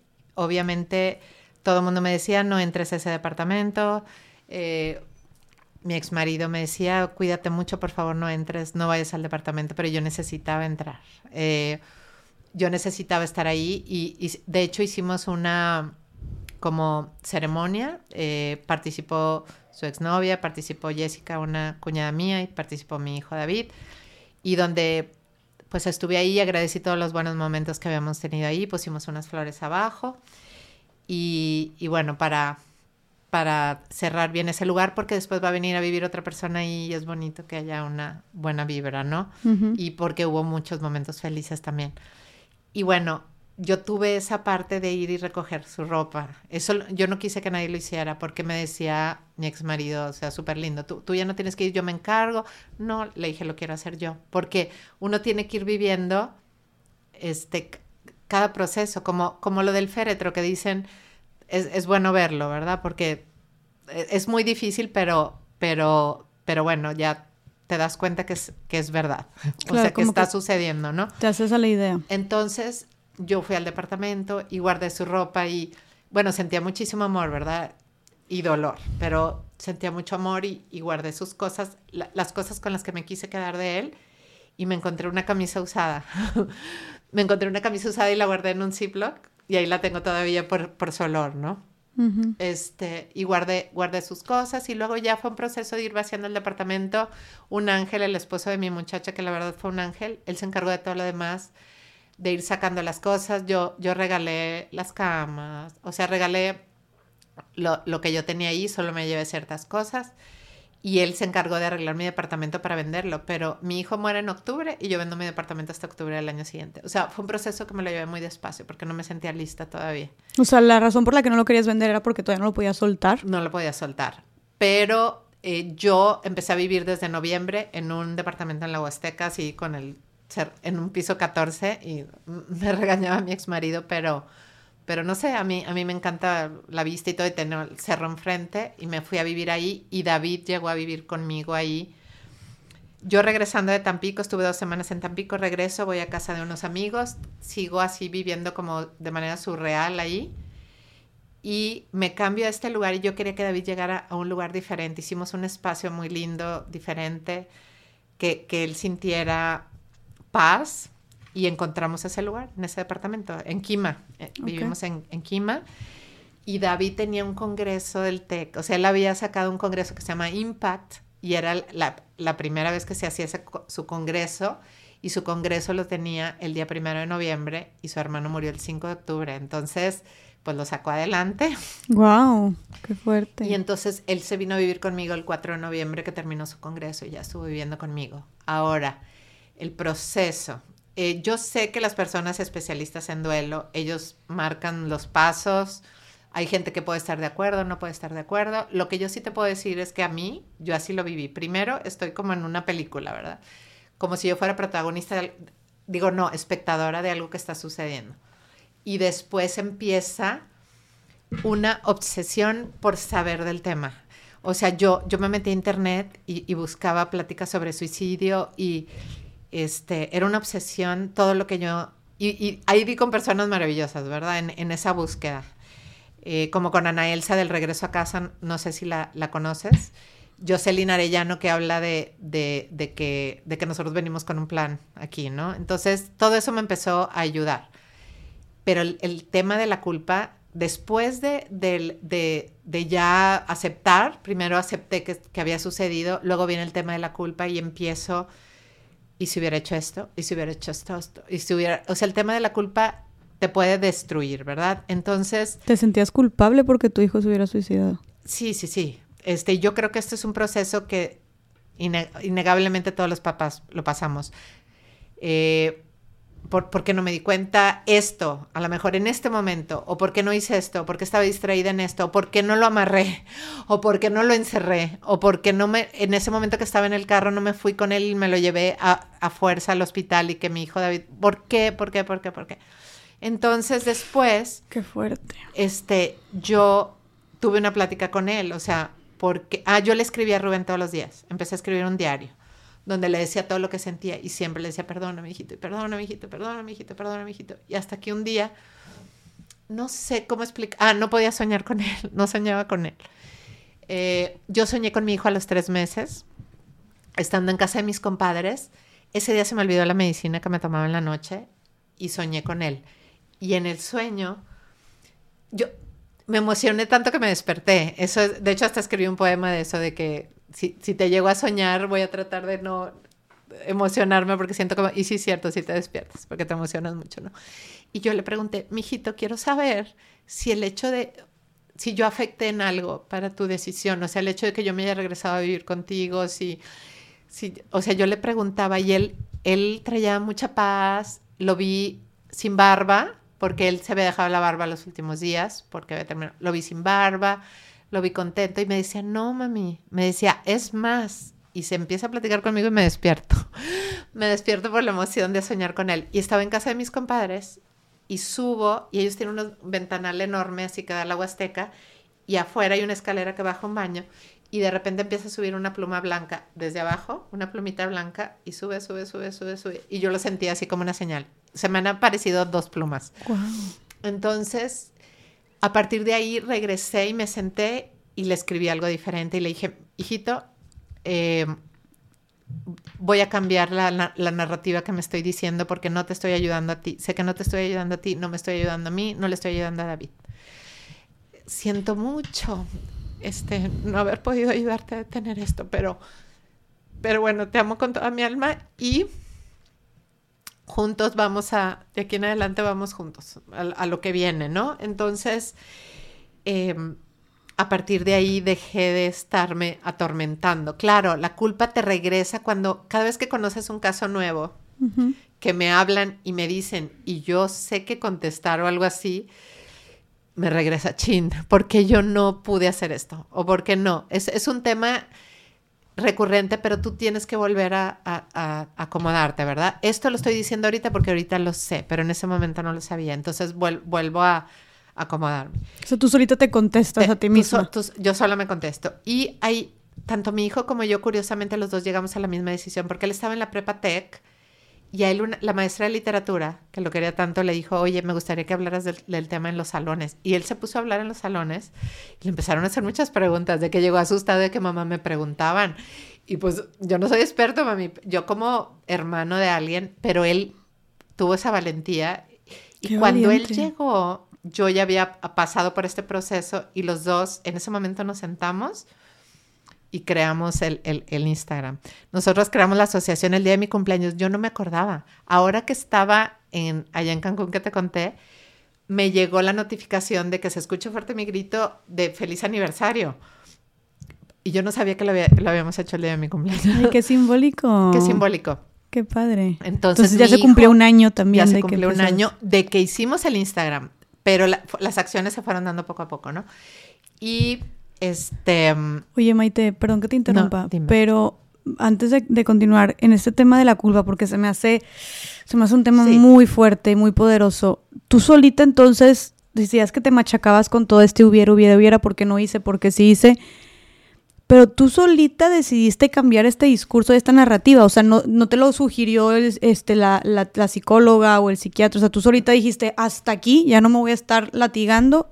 Pero te voy a decir que vino a mi, a mi mente, y estoy segura que vino por Rubén, de decir, a ver, es, está difícil lidiar con esta culpa, lo voy a convertir en una culpa útil. Este, si, si yo hubiera querido hacer esto, ¿por qué no lo platico para otros papás que todavía tienen el, la oportunidad? O sea, otros papás que puedan tener la oportunidad que yo no, no tuve o lo, que vean lo que yo no vi. Y, este, y ahí en ese momento, ese día, escribí el poema de la asociación, que me gustaría leértelo. Claro, por, favor. Claro, por favor. Voy a poner mis lentes. y ahí fue donde salió el nombre. A ver, que se escuche fuerte mi grito. Que se escuche fuerte mi grito por todos aquellos que callaron para siempre su voz, cualquiera que haya sido la razón, por miedo, por dolor, por no ser escuchados, por no ser entendidos, por no ser diagnosticados correctamente porque muchos de ellos de haber sido capaces hubieran elegido otro camino. Que se escuche fuerte mi grito por todos aquellos que cada día toman su lugar en la dolorosísima fila del total desaliento, del punto de no retorno. Dios permita que se acabe el estigma y la sordera. Todos somos parte de una conciencia colectiva que necesita despertar. Están más cerca de ti de lo que crees. Que se escuche fuerte mi grito. Qué bonito. Qué bonito. Entonces, así y así se llamó tu asociación. Así se llamó mi asociación, porque es un grito, no solo un grito mío. Es, un grito mío, un grito de David, un grito de Rubén, un grito de, los papás que están intentando hacer algo, un grito de los jóvenes que, o sea, yo, que necesitan que los escuchen, ¿verdad? Todo eso nace de ahí. ¿Qué le dirías tú a los papás y mamás que nos están escuchando en este momento que tienen a un hijo o una hija que se suicidó, que decidió quitarse la vida y que no pueden con la culpa? Mira, cada quien tiene su manera de, lidiar con el dolor. El hecho, por ejemplo, que ellos no estén haciendo, por ejemplo, lo que yo estoy haciendo, no significa o no los hace este, peores padres o no. Eh, puede ser que yo, hay, hay papás y, sucede. Hay papás que están sumidos en el dolor. Eh, yo conozco una persona maravillosa que, que no ha podido salir de, su dolor. Entonces, yo siento que es algo em, que, te llega, que, que, tú, que tú lo sientes, que a ti te, te da la manera de lidiar. No hay algo incorrecto. No hay algo incorrecto en esto.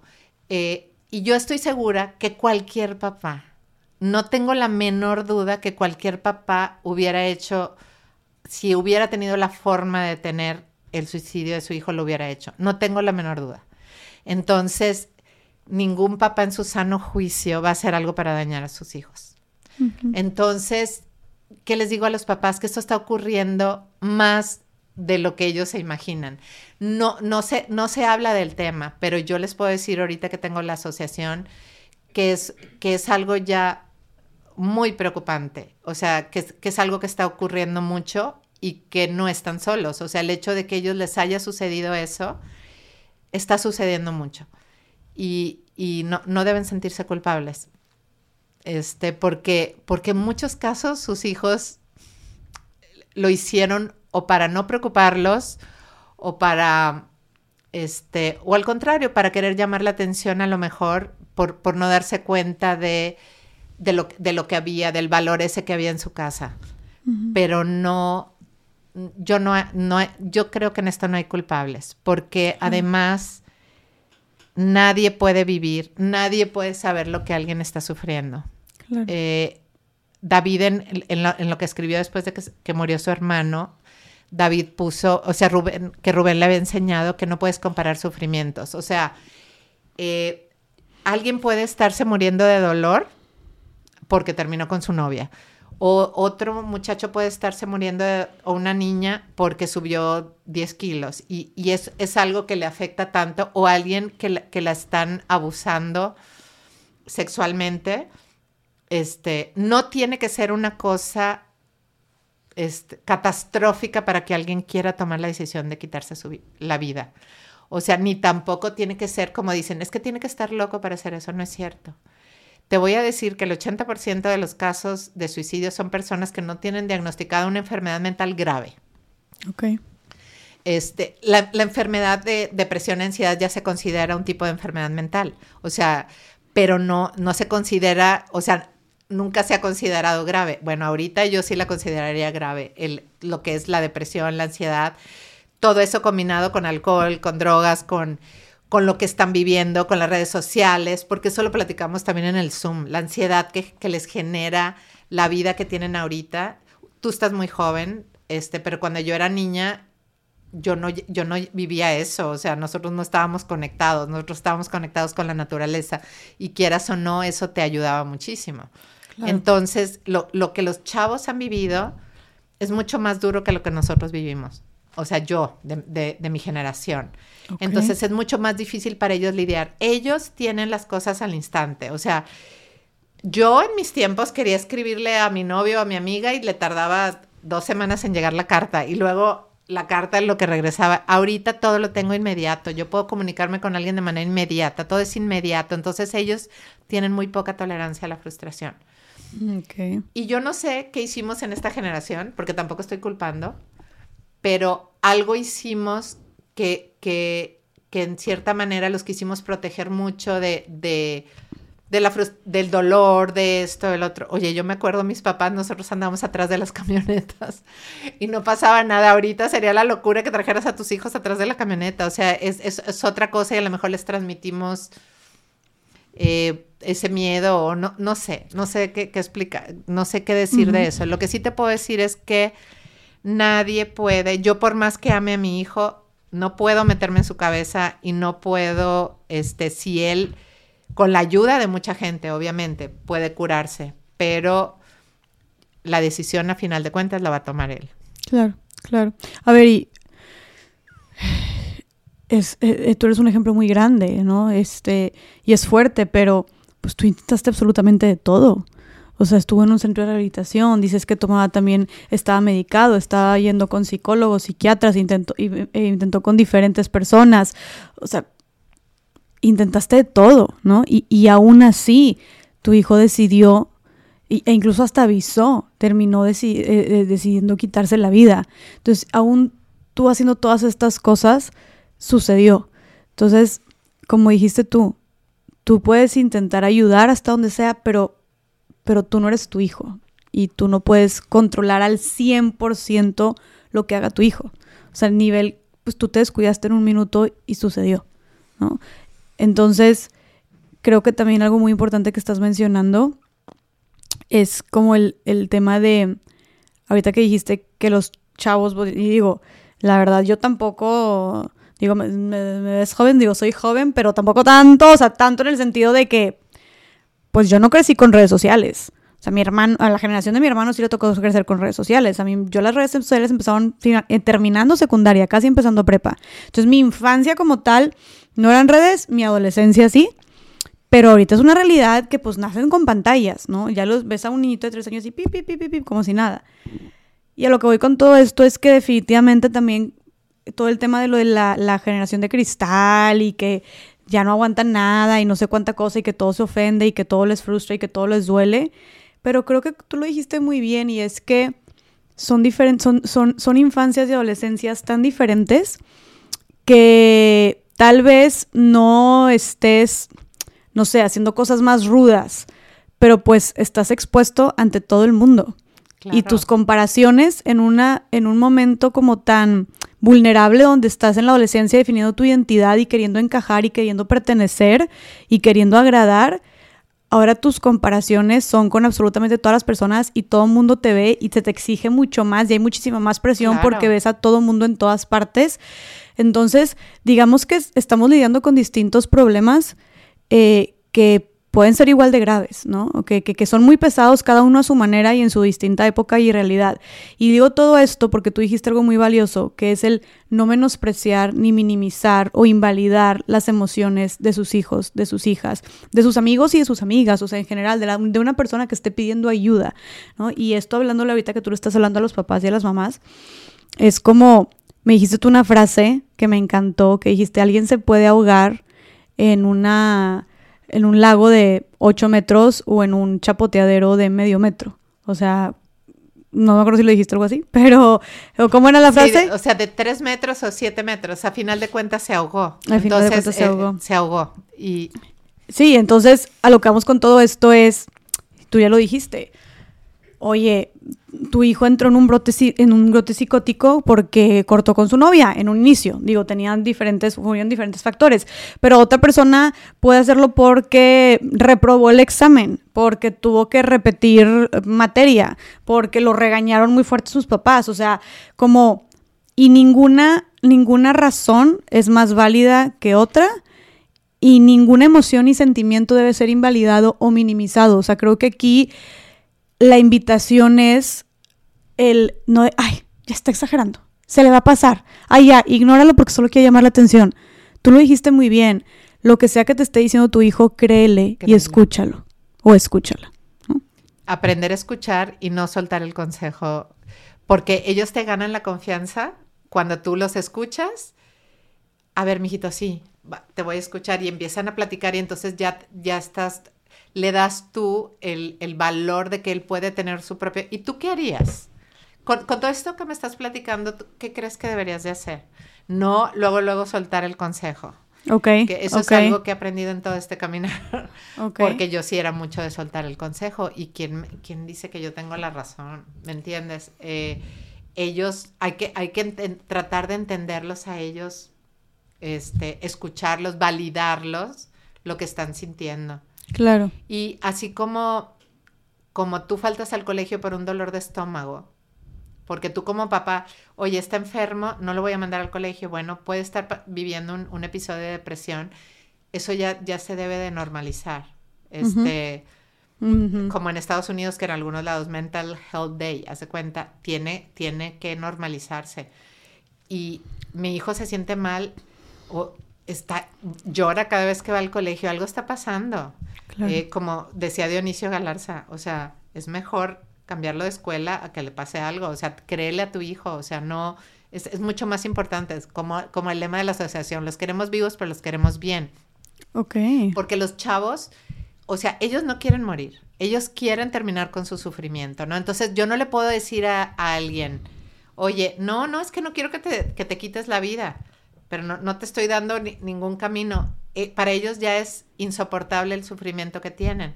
Entonces, te quiero vivo, pero te quiero bien.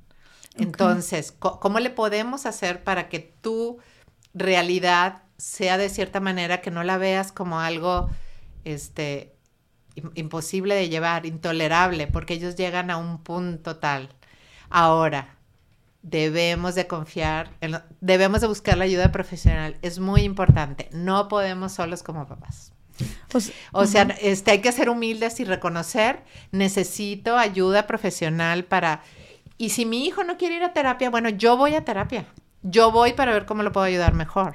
Ok, oye, qué importante eso que estás diciendo. ¿eh? Sí, oye, una, una chava que me encanta, una señora que entró al, grupo y ella llegó y, bien linda y dijo, mira, yo tengo tres hijos con tres diagnósticos, ninguno quiere ir a terapia, pero yo estoy yendo a terapia y ella está entrando a los grupos porque si cambio yo puede cambiar algo en ellos. Claro. Entonces... Y más con todo lo que decías de que la familia se tiene que involucrar. La familia se tiene que involucrar y este necesariamente en temas de adicciones, en temas de abuso, en temas de eh, bullying, en temas de intentos de suicidio. O sea, tiene que involucrarse la familia para, para ver qué está pasando ahí en, ese, en, ese sistema familiar. Oye, muchas veces no sabemos. Yo ahorita estoy tomando un posgrado y, un caso que se acercó a una de, ellas, de mis compañeras, una familia que vivía, hace cuenta, en un, en un edificio, tres departamentos. El, de en medio era esta familia con sus dos hijos, una niña de 14 años, la niña, este, súper buena para el colegio, así, estaba en el liceo súper guau, y de repente empezó a tener trastornos alimenticios y, a bajar sus calificaciones y todo. Y ella tenía diabetes que tenían que estarle, pero los papás trabajaban todo el día. Entonces abajo vivía su tío, el hermano de su papá, de 54 años, que era el que le, ayudaba con las inyecciones, y arriba vivían los abuelos. Resulta que el tío la estaba abusando. Pero hasta que no vino la familia a terapia se empezaron a dar cuenta. La mamá había, había mm. subido 70 kilos de peso porque se había muerto su mamá. Entonces había todo algo detrás de no podemos, o sea, querer que se cure esa persona si no vemos el entorno, porque, porque muchas veces ahí el entorno está... Claro, y, de ahí viene el problema. Y de diferentes, como dices tú, de diferentes causas, no solamente cuando hablamos de suicidio, no solamente cuando hablamos de adicciones. Bueno, ya bien lo dijo Regina Curi, que estuvo aquí también con... Eh, la conoces también, que estuvo aquí Más Allá del Rosa, y ella habló este, sobre sobre su testimonio siendo una mujer adicta. Y ella ahorita ya se dedica, es pues, experta en el tema y da conferencias de eso y dice, el, el adicto es solo como la punta del iceberg que se ve de un entorno familiar enfermo. Y ella dice, y no enfermo en el sentido de, oye, pues, o sea, tal vez son personas funcionales y son personas buenas y están intentando dar lo mejor, pero pues hay algo ahí que, que falta por trabajar, ¿no? Y que y que si tal vez cambiaran ciertas dinámicas o ciertas conductas, exacto, como todo como en un sistema, un sistema que está funcionando de una manera, mueves un elemento, mueves algo o mejoras algo y los otros se tienen que ver obligados a cambiar porque ya no va a engranar. Exacto. Entonces es muy importante la participación. O sea, el, éxito en una terapia o en un tratamiento aumenta enormemente cuando la, familia participa. Y entonces, como dijiste tú, Maite, me, eso me, me, mm, como que me llegó mucho. Dices, los chavos no se quieren morir. No se quieren morir, o sea, nadie se quiere morir. El, suicidio es una solución, y como dice este doctor que te digo, yo te puedo decir a ti, chavos, a, los chavos les habla, le dice, sí, sí es una solución y te va a funcionar porque vas a acabar con tus problemas. Pero les pone el ejemplo. En, nuestra vida, ¿a quién no te ha pasado que dices, híjole, hiciste algo, de cuenta, hace un año, hace unos meses? ¿Por qué hice eso? O sea, qué, qué, bárbaro. O sea, lo pude haber hecho mejor. Y si hubiera hecho esto, no me hubiera pasado esto. Y tienes la oportunidad de aprender de eso. que aquí con el suicidio no va a haber eso. Aquí es, estás tomando una solución, pero nunca vas a saber qué fue la mejor solución que tomaste. Claro porque, porque es una solución definitiva. Entonces, este, por eso es muy importante que los chavos, cuando están teniendo una ideación suicida y eso, que no confíen en lo que su mente les está diciendo. Eso es lo que yo, le, yo les digo. Estás en un estado alterado de tu sistema nervioso. No confíes en lo que tu mente te está diciendo busca ayuda, ayuda, buscar ayuda es de, es de valientes, no es de cobardes. Entonces, ¿sabes una cosa? Por eso hay que normalizar el hablar del tema del suicidio, porque yo le puedo decir a un amigo y mi amigo me va a entender, no va a decir, ay, este loco y me voy. O sea, tener ese, tienes que tener a tu persona, que puede ser de tu familia o puede ser un maestro o puede ser un amigo, pero sí tienes que tener tu persona de apego seguro con la que tú puedas hablar. Ahora, tú como papás, no te debes de volver loco cuando se toque ese tema. Yo sí te puedo decir que la primera vez que mi hijo me, me lo dijo, me quería volver loca, pero por eso tenemos que estar preparados antes y atrevernos nosotros, cuando nuestro, nuestros hijos los vemos muy deprimidos o algo, atrevernos a hacer la pregunta. Porque nosotros hagamos la pregunta, no les vamos a meter la idea. Ok, porque hay mucha gente que piensa eso. Sí. ¿Para qué les hablas de eso si les vas a estar nada más dando ideas? Y, y, te voy a decir, este, los chavos pueden tener mucho, mucho tiempo ya con la idea. O sea, la ideación suicida ya puede estar trabajando en su cabeza mucho tiempo. Si, si viene el papá y habla con él, imagínate qué padre. Y no veo que mi papá se está volviendo loco mi mamá no se está... A ver, hijito.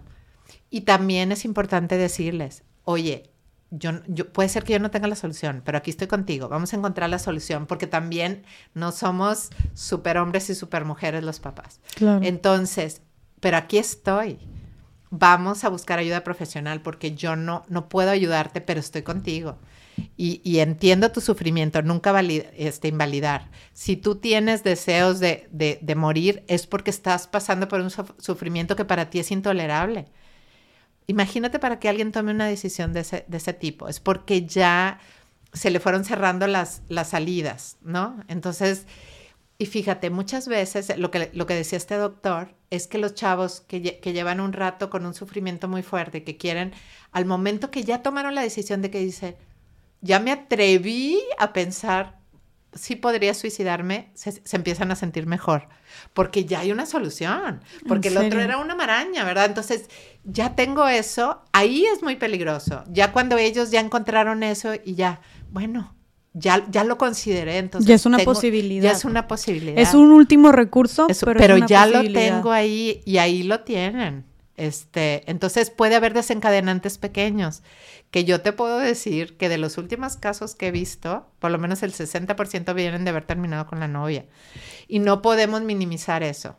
Claro. Porque ellos están, están pasando ya por muchos problemas, puede ser una cosa muy fuerte, y el estar con la novia sienten esa, o sea, bueno, les da esa energía como para continuar, ¿no?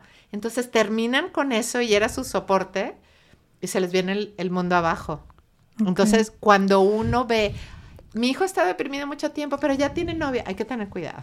Ok, claro. Sí, hay que tener cuidado porque, porque no puedes recargar tú este, tu decisión de vida sobre una persona. Sí, o sea, no es como, ah, ok, ya se solucionó todo, qué padre, ya lo veo feliz. No, porque si él está poniendo su, su estado anímico dependiendo en una persona, todos hemos pasado por relaciones que nos han pegado, ¿verdad? Y, y estamos mal con el novio, estamos mal en todo. A mí me pasó muchas veces, pero hay chavos que a, que a, nivel muy alto, ¿verdad? De que no, no es que si yo termino me muero o, o me quito la vida o cosas así. Y, sí sucede. Está sucediendo ahorita más que nunca. Ok. Creo que algo también importante que lo que mencionas de como papás y mamás validar sus emociones o, o, acercarnos y preguntar. Qué importante lo que dices de hacer la pregunta directamente, ¿no? O sea, ¿cómo, para que se quede bien claro, ¿cómo, cómo invitarías tú a hacer la pregunta? Sí, por ejemplo, yo veo que, que, que mi hijo lo veo muy deprimido y llega y se mete a su cuarto tú te das cuenta, pueden cambiar, mira, hay señales sutiles y hay señales extremas, ¿verdad? Las señales extremas es eh, cambios totalmente de, por ejemplo, de, alimentación, no están comiendo nada o, están comiendo mucho, eh, empiezan a regalar sus cosas. ¿Sabes que mi, mi ex marido le había regalado el, un bajo así que para él era un sueño, de, de un Stratocaster, no un Fender, un bajo Fender que era para mi hijo así, wow. Hasta que murió me di cuenta que ya no estaba en la casa, el bajo. Ya lo había regalado y yo no sabía que le había estado hablando a amigos, este, diciéndoles cosas. A la señora que cuida el rancho, que la quería mucho, también le habló. Como para despedirse, despidiéndose o cómo. Ese tipo de cosas son alertas grandes, pero eso yo no lo sabía por ejemplo, esas cosas, pero empiezan a regalar sus objetos más valiosos que nunca los regalarían y tú de repente empiezas a saber que los regalan. Eso, eso es este, pues es, es, es, muy preocupante. Ahora, ¿cómo hacer la pregunta? Bueno, para empezar, sentarte, a normalizar sentarte con tu hijo y empieza cualquier plática, ya sé que, ¿qué quieres, pa? ¿O qué quieres, ma? Es normal, no nos enojemos porque ellos a lo mejor ya están acostumbrados a que nosotros tampoco les ponemos la atención y cada quien está en su lado y cada quien está con su celular. Entonces, la oportunidad cuando tu hijo se acerca para algo es, si tú lo estás viendo muy deprimido o algo, llegar y sentarte mira, hijito, te estoy viendo así. Yo quiero preguntarte y quiero que sepas que no me voy a volver loca con lo que me vayas a contestar, pero necesito hacerte esta pregunta. ¿Ha pasado por tu por tu mente la idea de terminar con tu vida o han pasado por tu mente este, deseos de morir o recientemente o algo, no te voy a internar en un psiquiátrico, hay que aclararle. Este, solo quiero preguntarte porque, porque quiero que sepas que aquí estoy para ti y que puedes confiar en mí. Sí hay que hacer la pregunta, lo mismo que las drogas. con las drogas tenemos que documentarnos, porque no tenemos ni idea de lo que les están ofreciendo. Ok. El chocongo, ese tipo de cosas. ¿Sí, sí supiste el caso de Eduardo del Villar? No. Ha salido en varias entrevistas él, Edu del Villar, que se, su hermano se tiró de un veintiavo piso. Era un chavo súper exitoso en todo, este chavito, y él esa noche en la disco tomó choco, comió chocongos, pero los mezcló con alcohol y él se tiró del veintiavo piso, pero en los videos del, del edificio, que, lo, que, es lo que platica Edu, su hermano subía, bajaba, se quitaba la camisa, traía, andaba como en psicosis. O sea, le hizo un choque el, el, la droga con el alcohol. Okay. Porque ellos nunca, nunca habían notado ninguna depresión. Era un chavo muy alegre, un chavo que le iba súper bien en todo. Y fue como, yo no sé qué pudo haber pasado, pero a lo mejor se sintió Superman o no sé qué le dio tal él vio en el video eso. O sea, en el video vio que su hermano no estaba bien. O sea, su hermano estaba bajo los efectos de una sustancia. Ok. Entonces, por eso sí es importante que nos documentemos que es lo, y también platicarlo con ellos. Claro. Que no sepan que nos vamos a volver locos, porque, hijito, ¿has probado las drogas? Este, porque, digo, me preocupa ahorita, ya ves todo lo de la, lo que le ponen en las drogas en Estados Unidos, el fentanol, fentanil, ¿cómo es? Muy bien. Sí, que contienen, o sea, hacen las drogas más, ¿cómo decirte?, más diluidas y le ponen esta sustancia que está matando a muchos jóvenes. Ok. Muchos jóvenes. No, ahorita lo que dices del chocongo, a ver, eso es casi creo que la droga de moda ahorita y se consume en todas partes y, y claro que es súper fácil mezclarlo con alcohol.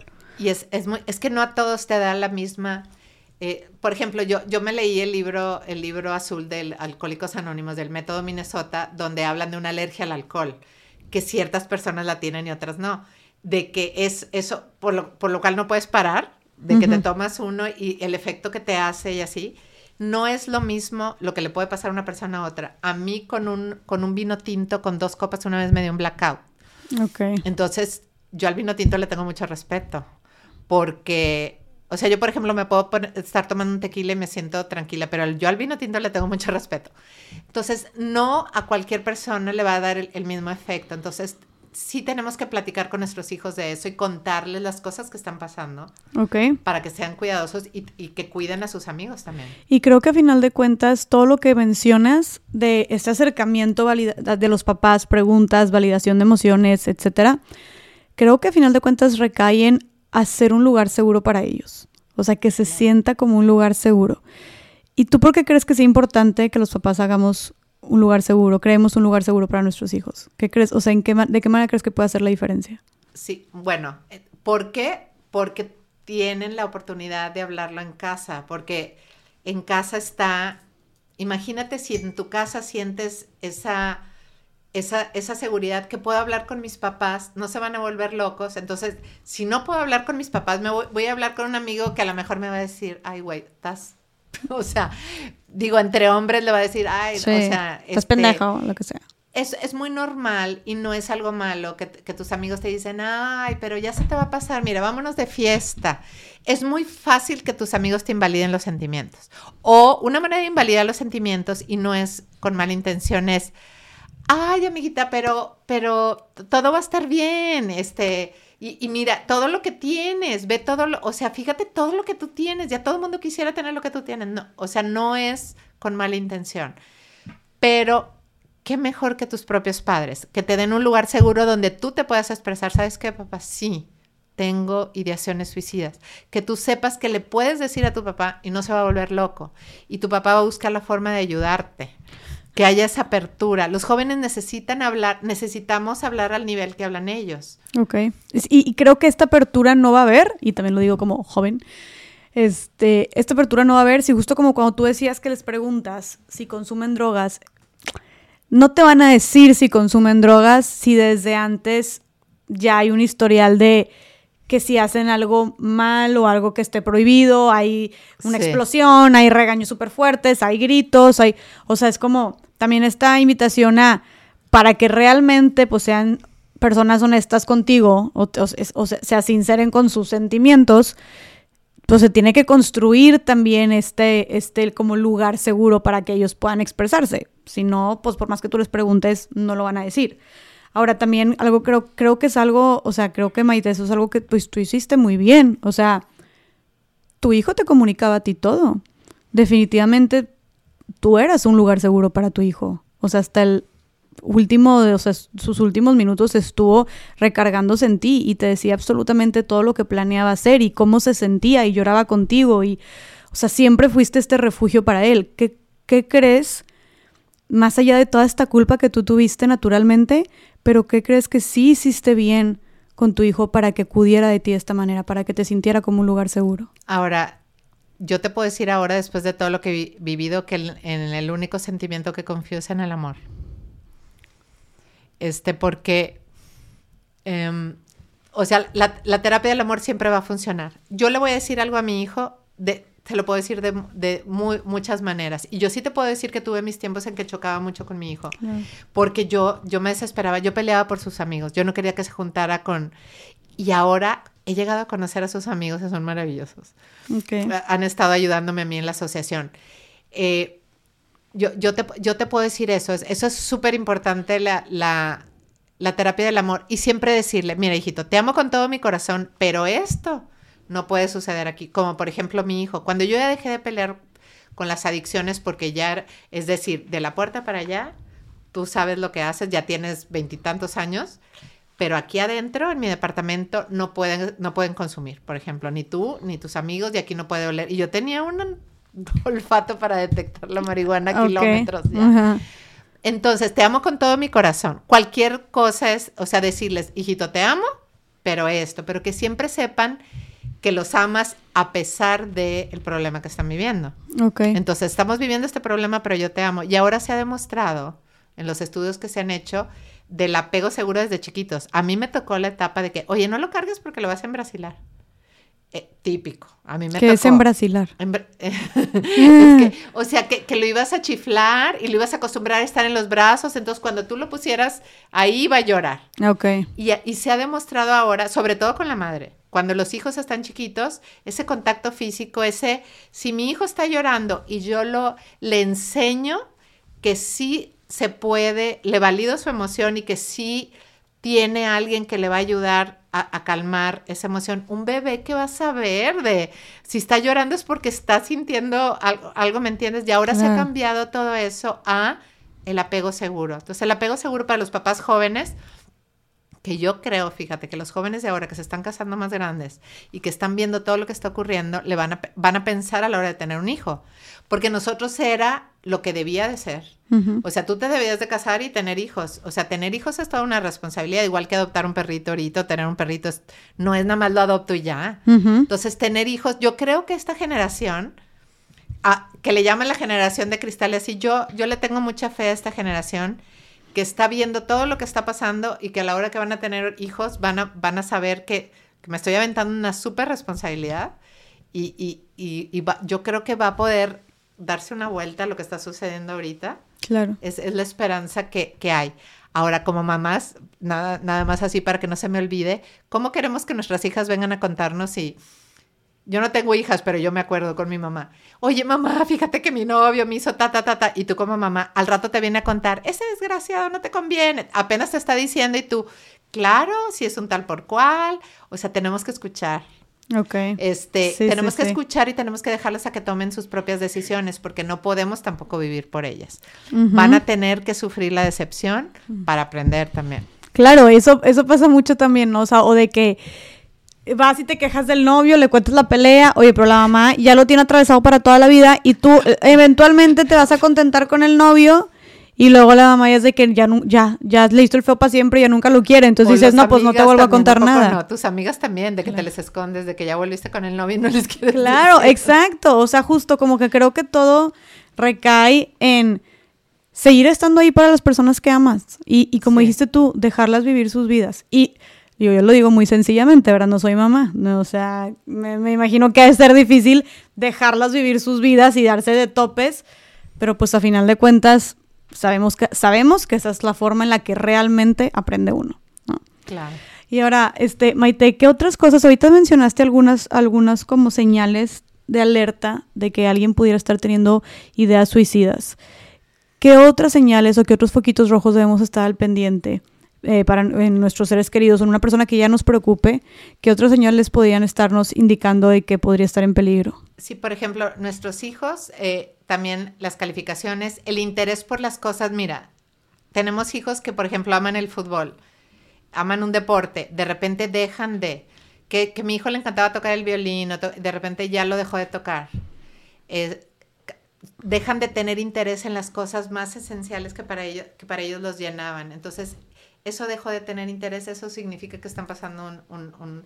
Porque cuando tienes depresión, ahí hay algo muy importante. Tendemos a catalogarlos como flojos a nuestros hijos cuando no se pueden levantar. Puede ser que no hayan dormido en toda la noche. Y eso es algo muy importante que debemos, antes de catalogar, es que eres un flojo, es que eres... A veces levantarse de la... Perdón, a veces levantarse de la cama es todo un reto. O sea, me levanté de la cama, ¿sí? Entonces, debemos de ser conscientes de eso, de que si nuestros hijos ver, a lo mejor no están durmiendo. Y si no están durmiendo, pueden traer una depresión, una ansiedad terrible. Y una de las cosas, a mí mi psiquiatra cuando murió mi hijo es, a mí me dijo, si tú me permitieras, yo te dormiría ahorita 16 horas seguidas, ¿verdad? Porque, pero si tú quieres estar estable emocionalmente, tienes que dormir 8 horas. Y eso es algo ahorita comprobadísimo. Entonces, si tú no duermes, es muy difícil que estés estable emocionalmente. Llega un momento en que eso te va a cobrar la factura. Eh, es, muy, es muy peligroso acumular días sin dormir. Ok. Súper peligroso. este, eso, eso, eso también es una parte de... Qué, qué bueno que mencionas este tema como también del autocuidado para las personas que puedan estar cuidando o al pendiente hablando de mamás o papás eh, o cuidadores primarios de otra persona. O sea, por ejemplo, tú, por eso yo te preguntaba en un inicio de cómo te sentías tú en todos estos años donde estabas al pendiente de tu hijo y cuidándolo y sumamente preocupada y no me imagino el estrés y la ansiedad que has de haber vivido tú también. Entonces, pues ahí claro que supongo que te descuidaste mucho a ti también, ¿no? Sí, y, y, es, es, una carga emocional eh, terrible y, y, no te entienden, las otras personas es difícil que te entiendan. Y luego, por ejemplo, me acuerdo que a mí me llegaban a invitar a salir o algo y, y yo siempre estaba pendiente del teléfono. O sea, para mí, eh, aún todavía, en la noche yo pongo mi teléfono en silencio, pero la llamada de David es, entra siempre. Entonces se molestaban. Es que ¿por qué tienes que estar al, al, pendiente? Bueno, porque era un miedo constante, ¿verdad? Este, pero tú como, como cuidador, este, también ves, por ejemplo, otra señal, se dejan de arreglar. Rubén, Rubén tenía un súper gusto para vestirse, me encantaba y de repente, y esto fue después de la, de la última clínica, él se empezó a dejar la barba larga, de repente se vestía así fachoso, así, y luego le veía hoyos en las... porque con el cigarro, ¿verdad? Que se quema, cuando él siempre le gustaba andar súper bien vestido. Y empecé a notar eso en él.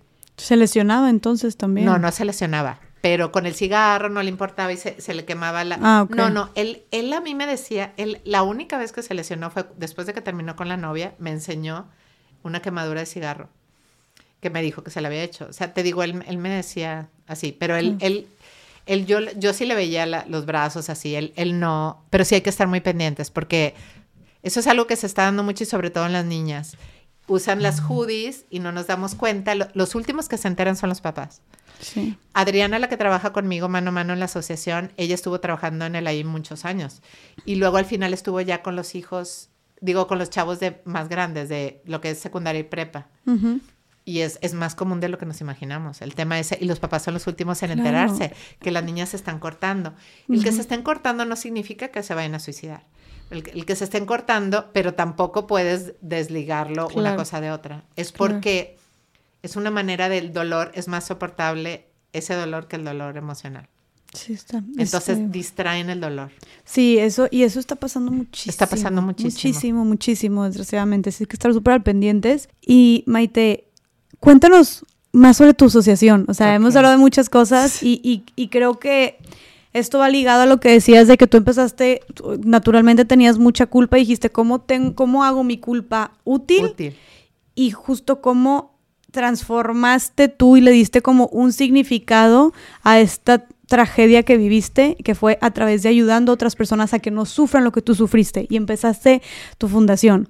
Entonces, platícanos, por favor, un poquito más sobre que se escuche, que se escuche fuerte mi grito. Sí, y mira, que se escuche fuerte mi grito, de hecho ahí si tú entras a la página, eh, está en Instagram, así se llama tal cual, que se escuche fuerte mi grito, y la página web es que se escuche fuerte mi grito.org.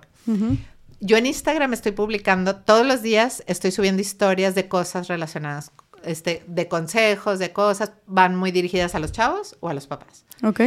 Y todos los martes nosotros tenemos un Zoom, que es de 7 a 9 de la noche en la misma liga siempre, que está abierto para quien quiera entrar, es gratuito y pueden poner su cámara o no ponerla, pueden, si quieren participar o no participar, hay chavos o chavas que participan en el chat y ahí les contestamos, pero sucede magia en estas reuniones. Estas reuniones empezaron, haz de cuenta, dijimos, vamos a hacer hoy una. Y luego dijimos a las dos semanas otra. Y de repente tomamos la decisión ya de hacerla todos los martes porque nos dábamos cuenta que por lo menos ocho o diez muchachos repiten. Y repiten y están puntuales. ¿Y ellos de dónde llegaron? O sea, por, Instagram o así. Yo hice una convocatoria para el, el foro que hicimos el 10 de septiembre, eh, que, que es el Día Mundial de la Prevención del Suicidio aquí en Academ y yo les pedí quién quería compartir su testimonio de un intento de suicidio para ayudar a otros. Y recibí cartas y recibí, pero recibí en video de cinco muchachos, entre mujeres y hombres. De hecho, una niña de Honduras, también tenemos gente de, de otros lados de México. Y ellos fueron tan lindos de grabar su testimonio. A partir de que ellos compartieron su testimonio, su, vida ha ido cambiando. O sea, tú te das cuenta cómo ellos han, han ido saliendo porque ellos han ayudado. Y ellos son en el grupo de los principales que hablan. En este grupo ocurre magia porque los muchachos, este, entre ellos mismos, yo creía al principio que Adriana y yo éramos las únicas que íbamos a hablar. De hecho, cuando yo invité a Sophie de Building a Crack, que ella lo iba a pasar a los papás, los papás empezaron a preguntar, ¿y quién va a dar consejos? ¿Y quiénes son los? Y yo le dije, que no se preocupen, los consejos nada más vienen de Adriana. Pero realmente... Que Adriana es la psicóloga. La psicóloga, pero realmente en estos grupos la magia es que, oye, yo estoy viviendo lo mismo que tú estás viviendo y fíjate, a mí me funcionó esto, a mí me funcionó lo otro. Entonces... Qué padre. Es un grupo de apoyo, es, una red de apoyo. No hablamos siempre, no hay siempre testimonios de, intentos de suicidio, sino de repente se dan temas. El tema de la vez pasada era el no encajar, que yo les decía a los jóvenes, porque hay un joven maravilloso que estuvo ahí, que él es enfermero y es este maquillista también, que él sentía que no encajaba y se dice, yo me lo puedo pasar encerrado en mi cuarto. Y luego yo ahí les toqué el tema de que es un privilegio no encajar porque realmente es lo que está pasando ahorita. Ellos sienten que no encajan, pero realmente son, de, o sea, son de los especiales, o sea, de los especiales, pero por bien, porque es la gente que se cuestiona, porque vivimos en un mundo ya, este, muy monótono y muy o sea, redes sociales, vemos cosas, hay mucha hay muchas cosas falsas porque realmente lo que estamos viendo no es lo que realmente está ocurriendo. Entonces, híjole, yo no estoy encajando, yo no estoy viviendo esa vida de sueño que está viviendo este influencer o esta persona y yo, oye, pero tú te estás cuestionando, tú estás este teniendo introspección contigo, tú estás por algo no encajas. Entonces, no te veas como como el bicho raro al contrario. Eres de los que de los que forman parte de esa conciencia colectiva que tiene que hacer que los demás cambien. Claro, no lo veas como algo malo. No lo veas como algo malo y eso ese tema lo tocamos, por ejemplo, en el de ayer. Y hay otros otros días de que toca los hábitos, ¿cómo le hacen para ¿Cómo le hago? Porque pregunta el chavo, ¿cómo le hago? Es que no puedo. No puedo, ¿cómo empiezo? ¿Cómo? Y algo que, que, por ejemplo, Adriana les dice siempre es, ponte, ponte una meta para mañana antes del desayuno, por ejemplo. Este, escribe una meta. Mañana eh, voy a arreglar un cajón o mañana voy a, a, limpiar mi cuarto o mañana voy a, a, ir a caminar o mañana se siente también ir cumpliendo metas, metas cortas, porque tienes que ir saliendo poco a poco. Y eso los va ayudando mucho. Y nosotros vamos viendo cada semana cómo, cómo van evolucionando ellos. Qué chido. Y, hemos tenido unos casos maravillosos. Por ejemplo, había varios muchachos que nunca habían puesto su cámara. Y en una sesión entró un papá que tiene dos hijos de 15 años. Y, y él, él, entró y dijo, es que yo estoy entrando aquí porque quiero que me ayuden a cómo me puedo comunicar con mis hijos. Y de repente, plop, plop, plop, plop, todos los chavos abrieron sus cámaras. Adriana y yo nos quedamos así. Mm. Todos le dieron un consejo al papá. ¿Qué te dice eso? Eso te, y una de las niñas dijo, ¿cómo quisiera que mi papá estuviera haciendo esto que estás haciendo tú? Entonces todos estaban así emocionados por aconsejar al papá. Y eso, se, ay, te lo juro que sentimos súper bonito. Claro, y eran, y, y, es bien poderoso porque qué mejor, o sea, qué mejores consejeros para el papá que tenía, tenía preguntas sobre sus hijos que chavos de la edad, ¿no? Y aparte supongo que eran preguntas relacionadas a estos temas, ¿no? El papá tenía como estas inquietudes relacionadas a estos temas que estos chavos estaban viviendo. Uno, un hijo estaba sufriendo bullying porque tiene un implante coclear y el otro hijo depresión, haz de cuenta. Entonces, fue le ha ayudado mucho y, él, y el papá sigue entrando. O sea, no solamente red de apoyo para los chavos, es también para los papás. Al principio yo le ponía Zoom para jóvenes y poníamos mayores de 18 años porque no nos queremos meter en problemas, pero luego dijimos, ¿cuáles problemas? Una vez entró una, una niña de 13 años trans bueno, que estaba en el proceso porque sus papás no la aceptaban. Y ella entró y dijo, yo entro porque yo quiero dar mi testimonio. Y ¿puedo, ¿puedo dar mi testimonio? Tengo 13 años. Y le dijimos, claro que sí. No puso su cámara.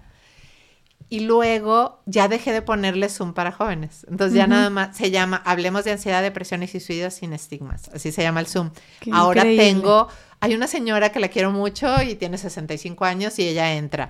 O sea, hay de todas las edades y hay el punto de vista de los padres, el punto de vista de los hijos. Y todo acerca de depresión, suicidio, bullying, ansiedad, lo, que están viviendo. Hay unos que entran desesperados y pidiendo ayuda y entre los mismos chavos les contestan cómo han ido saliendo. Ok. Entonces es, mágico. Y a la par de la psicóloga. Y aparte está la psicóloga. Adriana siempre hace un cierre y siempre, siempre se van con algo, porque ella, ella es experta en esto, entonces siempre se van con algo y siempre nos vamos ella y yo con algo de, los, de los chavos, pero es mágico lo que ocurre en un grupo. Porque, porque se ayudan mucho entre ellos porque están viviendo cosas similares. Exactamente. Y tal vez con tus allegados, tus amigos, te da pena o no lo quieres contar. Y como son puros chavos o personas, papás, mamás, de todo, de, tal vez de que no se conocen, que es algo virtual, tal vez es más fácil abrirte, pero son personas viviendo lo mismo que tú, entonces es más fácil abrirte y puedes encontrar mayor entendimiento y como respaldo y contención ahí, supongo. Ha de ser bien mágico todo lo que pasa. Este, y Maite, este grupo está abierto para cualquier persona que nos esté escuchando que quiera unirse. Cualquier persona, siempre es la misma liga de Zoom, no hay password. Eh, ahí en, en, mi, en mi Instagram, de que se escuche fuerte mi grito, ahí siempre, yo les recuerdo siempre. Siempre todos los martes, pero siempre es la misma liga. Pero ahí se las, se las pongo. Y en mi página web va a venir toda la información cuando entren y al entrar en la, o sea, en el carrusel de la página web, ahí van a poder entrar directo a la sesión. Ok, entonces, si las personas que nos están escuchando, si tú eres o conoces a alguien que pueda necesitar eh, que, que, tanto tú, cuanto esa persona que lo esté viviendo, o tú que necesites alguna guía o apoyo en todos estos temas, como ya dijimos, de depresión, de bullying, de suicidio, de ansiedad, este, de, de cualquier tema de salud mental, ¿no? En general, como acompañamiento, simplemente o que te sientes solo, que te sientes sola, te invito a entrar a este Zoom. Es algo completamente gratuito. Es una red de apoyo increíble donde como dijimos, además de que hay una profesional este, apoyando esto, también son personas, distintas personas de diferentes partes que tal vez ni conoces y tal vez nunca vas a ver, pero que están viviendo lo mismo que tú o viviendo lo mismo que una persona que te preocupa. Entonces, si quieres tanto tú apoyarte a ti mismo o a ti misma o saber cómo apoyar a esa persona que quieres y que te preocupa, creo que ese es un excelente espacio al que pueden acudir, ¿no? Y lo pueden escuchar, lo pueden encontrar como este pusimos en la página que se escuche fuerte mi grito, aquí lo vamos a dejar. Y dices que son todos los martes. Todos los martes de 7 a 9. Ahora bien, hay gente que Hora México. o que se les hizo tarde. Pueden entrar a las 8:40, por ejemplo, no van a interrumpir. Es, es que les da pena. Hijo, ya no entré a las 7, me da pena. No, de hecho, ayer entró una chava al cuarto para las 9, ya cuando se iba a acabar, no importa. O sea, siempre estoy pendiente y los agrego, no importa la hora que entren. O sea, no hay, no hay ningún problema. Y, y, bueno, esto es algo que, que, que les ha ayudado mucho. Ahora bien, otra de nuestras intenciones es que nadie se quede sin, sin ir a terapia por problemas económicos, por ejemplo. Entonces, también este, hemos tenido experiencias muy lindas que dentro de los mismos del grupo hay gente que está patrocinando a uno de los chavos y no saben ellos que ahí mismo te, le están patrocinando la terapia. Entonces, si tú necesitas terapia y no la puedes pagar, tú escríbeme y, buscamos la manera. O sea, no, que nadie se quede sin ir a terapia por problemas de dinero. Qué increíble. Este, eso, eso queremos. Y claro, también queremos invitar a quien quiera patrocinar, o sea, quien quiera patrocinar una terapia, no, me, no nos va a dar dinero a la asociación, le va a pagar directo al terapeuta. Y realmente la inversión para una este, terapia de, o sea, de contención y así, vendría siendo máximo 1.500, digo 15.000 o 13.000 pesos, dependiendo. Eh, pero son varias sesiones. Son 10 sesiones, pero cada 15 días. Entonces, puede ser una, terapia de 1.500 pesos o, hay algunas de 1.300. Lo importante es, y si alguien tiene problemas económicos, los apoyamos. O sea, lo que queremos es este, que no se queden sin ir a, terapia. Y es esperanzador. Eso, esto que dices tú de, o sea, que cómo le he hecho yo con esto, para mí cada o sea, cada nuevo chavo que se siente bien e, es, así como yo, gracias hijito, o sea, es, esperanzador. Claro. De verdad. Se ha convertido en tu propósito de vida. Exacto. En, tu, en lo que le da sentido. ¿Crees que eso sea lo que le da sentido ahorita a la muerte de tu hijo? Claro, claro que le da sentido. Y, yo realmente creo que él este, está cumpliendo un fin más alto, o sea, un fin este, algo vino aquí, vino como maestro a enseñarnos algo y, se sigue sintiendo. Claro, claro. Yo, lo sigo sintiendo. Está trascendiendo. Y, Está trascendiendo. Y, y, por favor, o sea, claro, estamos viendo, estás, o sea, yo te lo dije desde un inicio y por eso quería que vinieras, porque no solamente eres una mamá que ha pasado por, por algo muy fuerte y que te has reconstruido a partir de eso, y que tienes todo este conocimiento como para de cómo abordarlo y de cómo eh, eh, las señales de alerta y a que le digas a los papás, sino que aparte empezaste tu fundación y aparte estás ayudando a otros chavos y estás patrocinándoles o consiguiendo patrocinios para sus terapias y estás haciendo esta red de apoyo y todos los martes ahí estás tú y no me imagino también que, o sea, lo difícil que podría llegar a ser, para ti, porque ojo, pues seguramente muchas personas han vivido esto y lo que quieren y es súper súper entendible, es no querer volver a hablar de suicidio nunca en su vida. No quiero volver a saber de esto, es algo que quiero bloquear para siempre en mi vida, ni lo menciono. Y es perfectamente entendible. Cada, o sea, cada quien lo, lo de la manera que quiera, pero por eso te digo que, que se me hace bien fuerte y bien poderoso que tú, aparte, lo estés, estés, hayas convertido esto como en tu propósito de vida. Algo que un tema, una problemática social muy grande, como ya vimos, eh, que es tan fuerte y que, te dolió tanto, que tú estés cada martes hablando con chavos que se llegaron a, que se están sintiendo como se llegó a sentir tu hijo, tal vez pudiendo revivir escenas, comentarios, momentos, etcétera. Pues la verdad es que eres una persona muy valiente, Maite. De verdad te felicito un chorro. De verdad que me enorgullece que estés aquí. Gracias. Y también quiero invitar a, terapeutas que quieran unirse. No, no significa que todo tiene que ser pro bono. Quien quiera ser pro bono para un chavo, pues qué padre. Y también unirse a la red de, de gente que quisiera, que se atreve a abordar estos temas.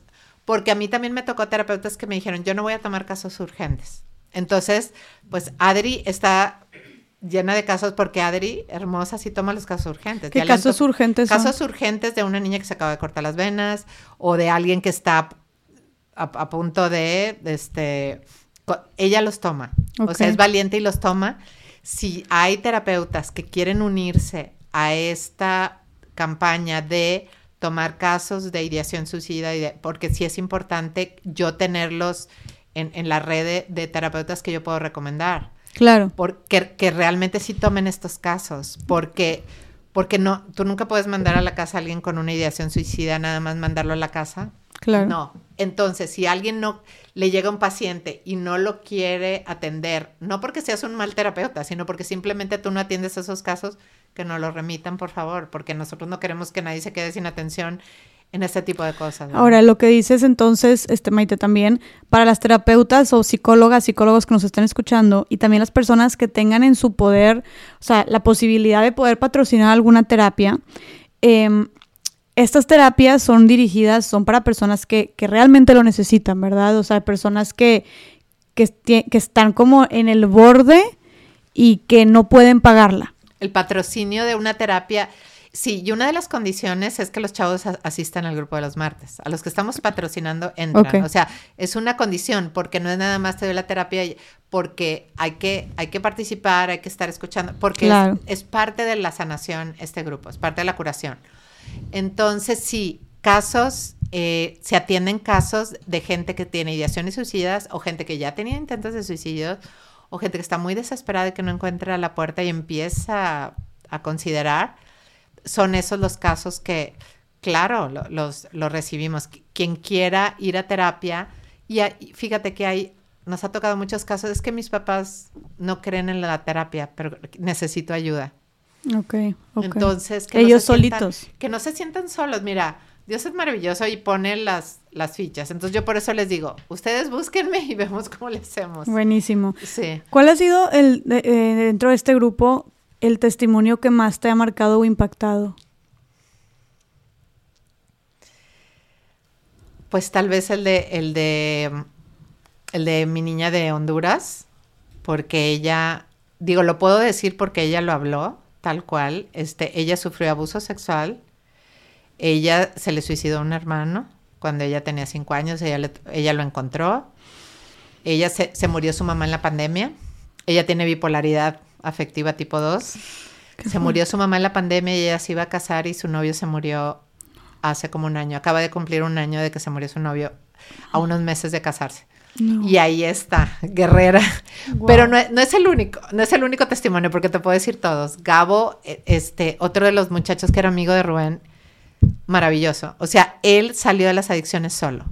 O sea, él se, se encerró en su casa y dijo, voy a salir y le dijo a la mamá, mamá, tú nada más apóyame por favor a traerme comida y yo voy a salir adelante. Y él salió adelante y está ayudando, pero es un niño que ha encontrado el sentido ayudando. Él, él está muy metido con eso de que no haya perritos en la calle, que no haya gatitos en la calle, el, temas ecológicos. Ahorita ya el municipio lo contrató, pero todos ellos tienen un sentido de vida ayudando tú te das cuenta que cuando ayudan empiezan a, mejorar. Y ayudan en el grupo, por ejemplo. Digo, aparte de todo bueno, lo que sí, a, mí se me hacen piezas claves. Este, ahí en el grupo Gabo, Mara, Kevin, Vilma. Estoy diciendo sus nombres porque son maravillosos. Claro. Ismael, todos, todos. Perdón si se Uni, todos. Perdón si se me olvida alguno ahorita. Pero todos, todos son maravillosos. Isabel, todos. Oye, pero Maite, qué chingón que estés teniendo chavos, o sea, este, como este grupo de chavos hablando de cosas tan chidas, o sea, aportando tanto, como dando, haciendo cosas con tanto valor, o sea, es, si estás como dimensionando lo que estás, lo que estás haciendo, como este grupo tan poderoso que aparte que es tan diverso también y de, de distintos. Estás hablando de una chava de Honduras, estás hablando de un chavo de Monterrey, este supongo, estás hablando de papás, de, de, un chavo de Culiacán, o sea, son de varios. está demasiado padre, está muy chingón. Entonces, si, si queremos invitar, yo no quiero que nadie se sienta solo y, y que los, los papás que están viviendo esto, o sea, que ellos sepan que todavía están a tiempo. Y sabes que dijiste tú algo clave ahorita, que nadie se sienta solo o sola. Entonces, también si eres una persona que se siente sola, independientemente de tu edad, como dijimos ya, hay de todas las edades, este también puede ser un muy buen grupo para ti, ¿no? Sí, de hecho nos encantó que una de las niñas publicó en, Instagram, martes bonito, le dice el martes bonito. Ay, no, qué lindo, qué padre. O sea, eh, para ellos sí se ha vuelto como un lugar seguro. Y un lugar seguro totalmente. Ahí no se graban las sesiones. Okay. Es un lugar totalmente seguro.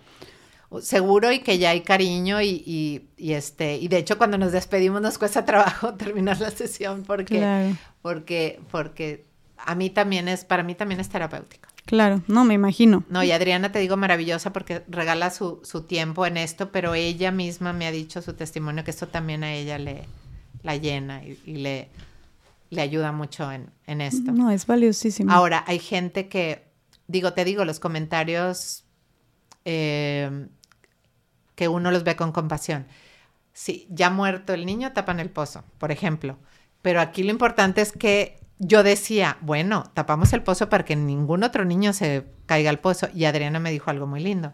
Y además estás ayudando a que los papás vean el pozo, porque a lo mejor tú no viste el pozo.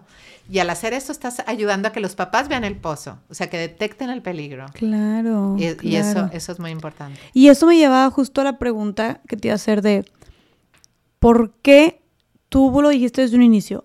Cuando yo hablé contigo me dijiste, es que yo quiero hablar de esto sin tapujos, de manera directa y sin, sin tabú. ¿Por qué es importante, Maite, hablar del suicidio como es? Mencionarlo como lo que fue, o sea, suicidio y ya está, y sin indirectas y sin redondeos, sin nada. ¿Por qué tenemos que hablar más del suicidio de esta manera tan directa? Bueno, en primer lugar, porque es algo, no es, no es algo que eh, puede ser posible que suceda, no, es una situación que está sucediendo ahorita, que es una causa de, muerte, la segunda causa de muerte de nuestros jóvenes, de 15 a 29 años, por ejemplo. Entonces, es algo que no es de que tal vez, no, es algo que está sucediendo. Ahora, yo como papá decirlo desde un principio y aparte te ayuda a sanar. Eso es otra cosa importante. Te ayuda a sanar cuando lo hablas, cuando lo dices, cuando no te avergüenzas, porque no tienes por qué avergonzarte. ¿Quién te va a venir a decir algo? A ver.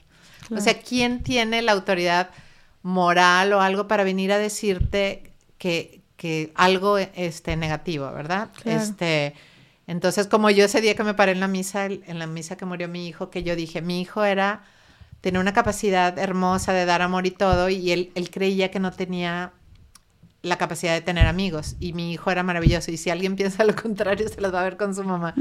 Y ahí lo dije así con toda certeza porque eh, no es nada de, de qué avergonzarse, es al contrario, el, el, el, reconocer, el abrir te permite ayudar a otros porque hay muchos suicidios que están escondidos y si la gente supiera cuántos casos de suicidios hay, se incrementaría la preocupación, se incrementaría la ayuda del gobierno, se incrementaría la ayuda de las escuelas, la ayuda en el trabajo, si realmente se abriera, si supiéramos la dimensión de la cantidad de suicidios que están hablando. Yo te hablo de mi experiencia en, micro, de, de, lo que es mi asociación, de que yo te puedo decir que a mí me escriben diario. Diario. Diario. Diario me escribe un papá preocupado o un joven sintiéndose mal. Diario. Ok, eh, por Instagram. Por Instagram. Este, a ver, bueno, por Facebook también, porque es que yo no tengo Facebook de... Está la, la cuenta que se te crea de que se escucha fuerte mi grito, pero no puedo manejar tanto, ¿verdad? Ajá. Pero en Facebook, en mi cuenta personal, que es Maite Herrera, que también me pueden mandar si quieren, ahí también recuerdo de las, ¿cómo se llama? De, de las sesiones. Y ahí una, alguien me habló desesperada porque, porque un, una persona de su familia estaba a punto de suicidarse. Me marcó por Messenger me agarró así también este de, de, bajada, pero es diario. O sea, diario para que vean que está sucediendo. Y es un problema no que podemos está. este taparnos los ojos y el hecho de hablarlo no significa que vamos a hacer que se suiciden más, al contrario, claro. va a ser un tema que se va a hablar más y, y que se van a encontrar soluciones conjuntas, vamos a participar todos porque tiene que ser interdisciplinario para resolverlo. A ver, cada 40 segundos, según la OMS, se, se suicida una persona en el mundo. Cada el mundo. 40 segundos. Y suena terrible, pero entonces en estas dos horas y pico que llevamos tú y yo de podcast, estás hablando que ya se suicidaron, no sé, más de 100 personas. En, esta, en este tiempo que llevan escuchando este podcast, ya se suicidaron más de 100 o 200 personas. No, mis matemáticas me fallan, pero es demasiada, es demasiado. Eso es un problema alarmante y que como dijiste tú, creo que no se habla lo suficiente. Y, y lo ves y lo... Y, y, y en, entre la misma sociedad o entre los mismos amigos es como si alguien se muere por suicidio hasta ni lo dices o se evita o se habla en bajito o se dan a entender con señales, pero no se aborda como se debería abordar, ¿no? Y si, como dices, algo que no se menciona no existe. Y luego la vida de tu hijo, de tu hermano, de tu amigo, vale más, sobre todo a los papás, decirles, la vida de tu hijo vale más que cualquier carrera, que cualquier trabajo, vale mucho más. No importa si, si, si tu hijo se está sintiendo terriblemente mal y no puede con la escuela en ese momento, es más valiosa la vida de tu hijo. Ok. Eso se este, vale hacer pausas. Yo sí te vale. puedo decir que yo era alguien que a mí me interesaba que mi hijo estuviera, no, no decirle que estudiar, podía hacer música, podía hacer lo que sea, pero yo quería que tuviera su mente ocupada, porque la mente no ocupada también es, es una mente que peligroso, ¿no? Claro. Entonces, pero es mucho más importante la vida de tu hijo, siempre. Okay. Entonces, que cualquier carrera, cualquier trabajo, cualquier cosa, ya tendrá su momento, pero hay que uh -huh. atender igual que si fuera una enfermedad física. Uh -huh. Uh -huh. También algo que tú me dijiste mucho y que se me quedó fue el cuando hablamos de suicidio, el tema de la lealtad, ¿no? Especialmente con los amigos. Con los amigos. Eh, también eso, porque fíjate, a mí un, amigo mío que vive en, en, Matamoros me, me, contó, a raíz de lo que pasó con, con, mi hijo, él me contó, fíjate, yo cuando era niño, un amigo mío me dijo que se quería quitar la vida. Y yo, pues la lealtad, pero no es decirle a nadie, güey. No, pues yo no le dije a nadie. Y dice que él se cambió de, de casa y que después que se enteró que al año y medio su, su amigo se había suicidado. Qué fuerte. Entonces le dolió, pero por eso es más importante la vida de tu hijo. La vida de tu hermano es más importante, aunque tú le hayas prometido a tu hermano que no vas a decir, aquí, aquí estamos hablando de la vida. Es, es, igual que si tu hermano te dice, tengo cáncer, pero no quiero decir y no quiero ir al doctor. Tú como hermano dices, no, yo sí quiero que vaya porque a lo mejor es curable. Claro. Y, y en la mayoría, o sea, yo te lo puedo decir, el suicidio puede prevenirse y cualquiera se puede venir a pelear conmigo y no me importa. El suicidio puede prevenirse y puede prevenirse hacia atrás, yéndonos hacia atrás, o sea, desde edad temprana, desde la confianza, el amor, el apego seguro, el lugar seguro, desde ahí empieza la prevención. El que, el que los chavos encuentren un lugar donde conectar, tienes que conectar, o sea, somos seres sociales, tenemos que conectar con alguien es muy importante. Puede ser que te haya tocado vivir en, una familia que te duela mucho, una familia que, bueno, pero, pero tienes que conectar con alguien. Y también la lealtad, primero está tu vida que tu familia. Eh, si tu familia te está causando mm. un dolor terrible y eso, primero está tu vida también que tu familia. Y a los amigos y a los hermanos es también el, la lealtad se termina cuando, cuando hay peligro. Cuando hay peligro. O sea, tú, si tu amigo, hermano, amiga te dijo, oye, tengo estas ideas, pero se queda hasta aquí, pero no quiero preocupar a mis papás, pero júrame que no decir a nadie. En cuanto peligra su vida, se acaba la lealtad. Se acaba la lealtad. Y no se acaba la amistad, al contrario. Al contrario. O sea, se eso es, o sea, se fortalece, va primero la vida de tu amigo. También ahí la importancia de pedir ayuda o de levantar la voz, de acudir con una persona, con una autoridad o una persona de, una persona de confianza de ese amigo, amiga tuya, hermano, hermana, etcétera, ¿no? Ahora es muy importante eh, en, esta, en esta iniciativa de todo esto que también se unan las autoridades. Yo no sé si supiste de un caso de un muchachito que se suicidó en el puente atirantado. Eh, ahí estuvieron tres policías en, en el momento y el, y el muchachito se tiró. Es muy importante que se capaciten a los, a los funcionarios públicos, a los que están en, en, patrullas y en eso, porque estos casos cada vez son, son mayores, cómo poder ayudar. Claro. Es importante, sí, y en los trabajos ahora con la NOM, que, que hay en el trabajo que tienes que cumplir esta parte de salud mental, es importante también manejo de crisis ahí, de que haya alguien que pueda ayudar, apoyar. Porque también sucede en los trabajos que de repente les avisan que se les murió alguien o algo y estos son temas de, salud mental y eso es muy importante. Claro, que haya sensibilidad ante con estos temas, ¿no? Que sepamos cómo lidiar. ¿Qué pasó? Entonces habían tres policías con este chavo. No, me sé toda la historia completa, pero sí alguien me, lo estuvo platicando y yo sí me metí ahí. El, el muchacho avisó en sus redes que se iba a quitar la vida el día 3 de tal mes a las 3 de la tarde y estaba en el puente atirantado y estuvieron tres policías ahí. Ahora, yo no los puedo juzgar porque, porque esto te intimida, ¿verdad? Pero sí hay que, hay que capacitar para, lo primero es la vida y ya luego averiguas, ¿verdad? Si, si tú ves a alguien que está en una orilla de un puente, pues como policía tener la capacidad sin que te metas en problemas, claro, sin lastimar, te voy a meter a la patrulla y sobre todo si eres menor de edad, voy a, vamos a buscar a tus papás o se va a buscar a un profesional y a ver cómo tratamos esto, pero primero la vida es, es, mucho más importante. Claro, creo que eso se me como con todas las instancias, o sea, estábamos hablando de eso con Saskia Niño Rivera, de hecho, en algún, en algún episodio, donde ella decía, como estamos tan en pañales y es o sea, es, nula, o sea, ni siquiera es porque es nula como toda esta atención, importancia y capacitación en, temas de salud mental, que luego también por eso las autoridades, los policías, son las personas que están atendiendo a las, a las denuncias de mujeres víctimas, por ejemplo, las revictimizan, les hacen todas estas preguntas, las, tratan con una insensibilidad.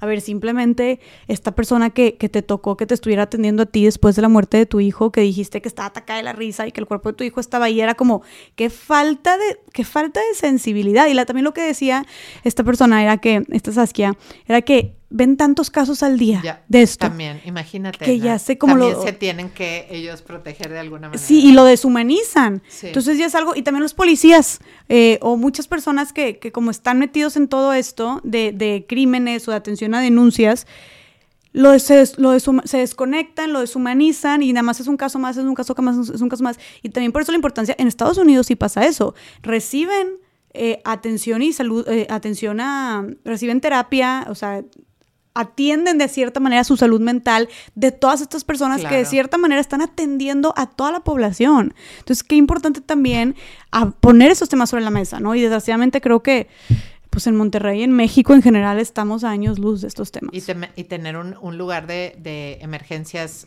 psiquiátricas. Yo no sabía, pero pero la ambulancia que viene para una emergencia psiquiátrica no es la misma ambulancia que te mandan. Me imagino yo también hablando de, de, cuestión pública. Yo no sé si privado, si tú tienes contratado un M o algo así, a lo mejor si vienen y, y, recogen a la persona, pero en tema de, salud pública, de Cruz Roja o así, cuando es una emergencia psiquiátrica hay unas ambulancias especiales, cosa que no sabemos. O sea, son temas que no sabemos. Ahora, hay una línea de atención de emergencia que yo estando con eh, la directora de Ingenio me hicimos una prueba. Falta mucho. O sea, sí hay una línea de atención, pero de esa línea, de, esa llamada te, se tardan en contestarte y luego te pasan a otro lugar. Y, o sea, se tiene que trabajar en esto. Yo creo que tiene que participar la parte pública, también la iniciativa privada, porque falta mucho. Para el tema de, cómo eh, inyectar más recursos. De inyectar más recursos para la atención y para que haya lugares, así como hay clínicas de atención de adicciones, también clínicas de atención para enfermos en riesgo de suicidio. Claro, claro. Que no tenga que ir a internarse a un psiquiátrico. Donde, donde sea el, el problema aún mayor. Y tal vez nos puedan parecer como muy años luz estas propuestas, ¿no? O esta, esta idea de que pudieran incluso eh, si, ni siquiera tienen, por ejemplo, un salario digno, no sé, los policías, es como ahora pedir que reciban terapia o así, pero a ver, por algo se, empieza, se empieza viendo que ya hay lugares en donde sí sucede esto, en donde sí funciona de cierta manera y buscando cómo replicarlo y para replicarlo hay que ponerlo sobre la mesa, ¿no? Y se necesita que personas como tú por ejemplo, que ya tienen una iniciativa, que ya están moviendo de cierta manera personas, aunque sea de manera local, pero como dicen, el, el, la, la, filosofía del metro cuadrado, ¿no? Y así es como, como empezar a impulsar estos temas. Y también por eso tú hablas todo el tiempo de, de, de seguir concientizando, ¿no? Ahora, algo que también, este Maite, me impresionó a mí mucho, y ya lo hemos tocado antes aquí en este, en este podcast, es el tema de abordar estos temas con perspectiva de género. Y aquí el suicidio, desgraciadamente, afecta mucho más a los hombres. Estás hablando que de los intentos de suicidio el 81% los cometen hombres. Entonces, los hombres se están suicidando hasta tres veces más que las mujeres. Sí, y a lo mejor puede haber mujeres que lo intenten, pero, pero los que tienen éxito, en, mayoría son los hombres. ¿Por qué? Porque buscan medios seguros para, o sea, están más seguros de su decisión. Ok, como que medios más trágicos. Un, medio seguro de, que sé que me voy a morir, pues aventarme de un piso altísimo, por ejemplo. O dispararme con una o dispararte. Y, y, este doctor habla con los muchachos de que eh, no el 100% de los casos que te disparas con una pistola, yo, hay muchos casos que quedas, te va peor, ¿verdad? Porque no, no te moriste y la bala se fue a un lado y te quedaste vegetal o, o entonces, todo esto suena muy crudo, pero... Pero es una realidad. Pero es una realidad. Es una realidad. Ahora, los, tenemos como padres saber que nuestros hijos hombres son vulnerables y debemos darles esa oportunidad de ser vulnerables. Cuando están chiquitos, los niños no lloran, los hombres no lloran. Claro que lloran. Claro que, claro que lloran claro que y debemos de, aprender a, a validarle sus emociones a los hombres también. Claro uno de los chavos de la asociación que nos apoya mucho, él dice que él batallaba mucho con esa parte de, de mostrarse vulnerable por todo lo que él había aprendido de niño. Entonces, este, no, yo puedo, yo puedo, y por dentro se estaba deshaciendo. O sea, él lo contó, él, él, lo, vivió. Él lo vivió y él dice eso, date este, oportunidad de ser vulnerable, porque es la manera como puedes sanar. Y como papás, sobre todo los papás hombres y también las mujeres, saber que nuestros hijos hombres este, pueden estar en peligro de esto este, y, saber que son vulnerables y, ayudarlos a manejar esa vulnerabilidad, que pueden ser vulnerables con nosotros, pueden llorar con nosotros. Claro. Es válido. Claro que creo que también aquí entra el tema del lugar seguro, ¿no? De, lugar seguro. de acercarte, de preguntarle, de validar sus emociones, de cómo estar ahí para, para ellos, para ellas. Pero hablando de los hombres, creo que tal vez, como, tal vez tú intentas hacer algo en casa, pero como dijiste tú, pues sales a la puerta y pues ya lo que, lo que esté allá afuera, sociedad, redes sociales, escuela, amigos, fiestas, pues es algo que tú no puedes controlar. Entonces, aunque nosotros a veces intentemos criar, educar a, nuestros hijos o hijas de cierta manera, pues no, no, tenemos solamente la última palabra y no solamente la educación en casa. Entonces, tal vez tenemos, la sociedad de cierta manera sigue teniendo muchísima influencia también en cómo los hombres lidian con sus emociones y qué tanto lo comunican y qué tanto piden ayuda. Entonces también la invitación es, pues tal vez incluso hasta con los hombres, bueno, de, de, de igual manera, pero con los hombres incluso hasta ser más hincapié y, más a poner más atención todavía a esta procuración, ¿no? De, y, promover más este diálogo y promover más el, la confianza y el recordarles que estás ahí, ¿no? Entonces preguntarles sobre su día, realmente interesarte y hacer este esfuerzo de estar todavía más, porque si luego salen los hombres y todo a su alrededor es como, sé macho, no hables, no te muestres vulnerable, no pidas ayuda, sé fuerte, etcétera, etcétera pues entonces intentemos reforzarlo más en casa. Ahora también como papás, mostrarnos vulnerables con ellos cuando estamos vulnerables, porque les enseñamos. Wow, eso este, poderoso. A mí, David, este, porque de repente siento que me estoy ahogando, yo no le escondo, o sea, yo no le escondo. Dice, mami, yo aquí estoy, agárrate de mí, o sea, agárrate de mí. Cuando a mí me pasaba que yo regresaba a Monterrey cualquier viaje y en, el aeropuerto, del, en el último lugar antes de llegar aquí me daba un ataque de ansiedad. O sea, lloraba mucho porque ya regresaba a Monterrey otra vez, acordarme aquí, así, así me pasaba, pero él, él me, me, me abrazaba, ¿no? Con eso y me ayudaba. Pero cuando nuestros hijos ven que nosotros podemos ser vulnerables con ellos, les permitimos a ellos también ser vulnerables con nosotros. Sobre todo el papá.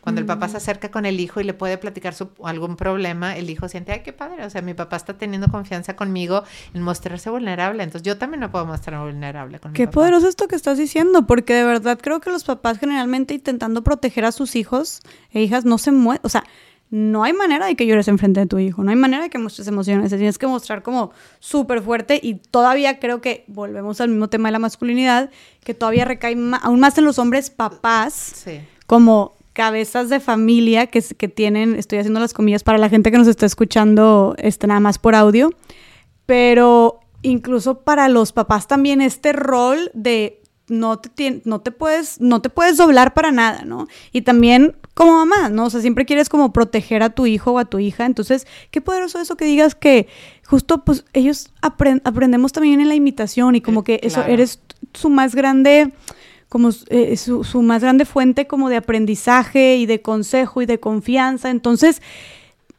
creo que no dimensionamos lo poderoso que puede llegar a ser que nos mostremos vulnerables y mostremos nuestras emociones con nuestros hijos e hijas. Y luego también yo, por ejemplo, como mamá con David, yo como mujer que me muestro vulnerable con él, él le va a ayudar cuando su novia, porque a veces los hombres empiezan a ver que, que llora la novia y se, se friquean, se porque es algo duro para ellos cuando una mujer llora y aprenden ellos cómo manejar la vulnerabilidad de una mujer también, tú como mamá con tu hijo también. Claro, que no saben qué hacer. Y con tu hija, que normalmente, yo no tengo hijas, pero me imagino que hay mucha complicidad con el tema de las hijas, es más fácil.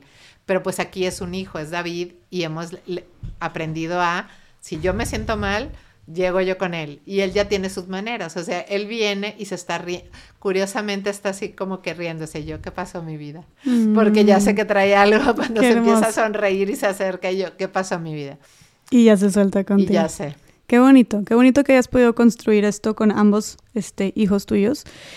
Y sí, creo que esa es la invitación también. Definitivamente cuando hablamos de suicidio ya sabemos que, es, un, es un monstruo de muchas cabezas y que hay muchas razones por las cuales no podemos decir solamente, ay, alguien se suicida por esto X o Y, pero creo que hablando de temas de género, algo que definitivamente afecta mucho, claro que es el tema de este como analfabetismo emocional, como dice Nico Noves, de no saber identificar sus emociones o pedir ayuda. Muchos de ellos, porque hay muchos otros, como tu hijo, por ejemplo, que sí piden ayuda, ¿no? Que sí pueden, o sea, sí pueden levantar la voz y hablar por ellos mismos.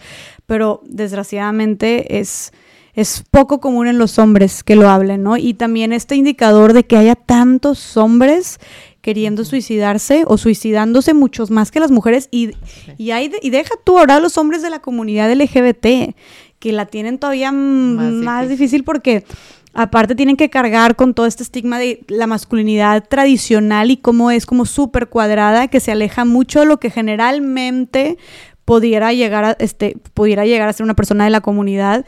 Entonces, ahí todavía los suicidios se triplican si eres una persona si eres una persona homosexual, no se diga si eres una persona transexual.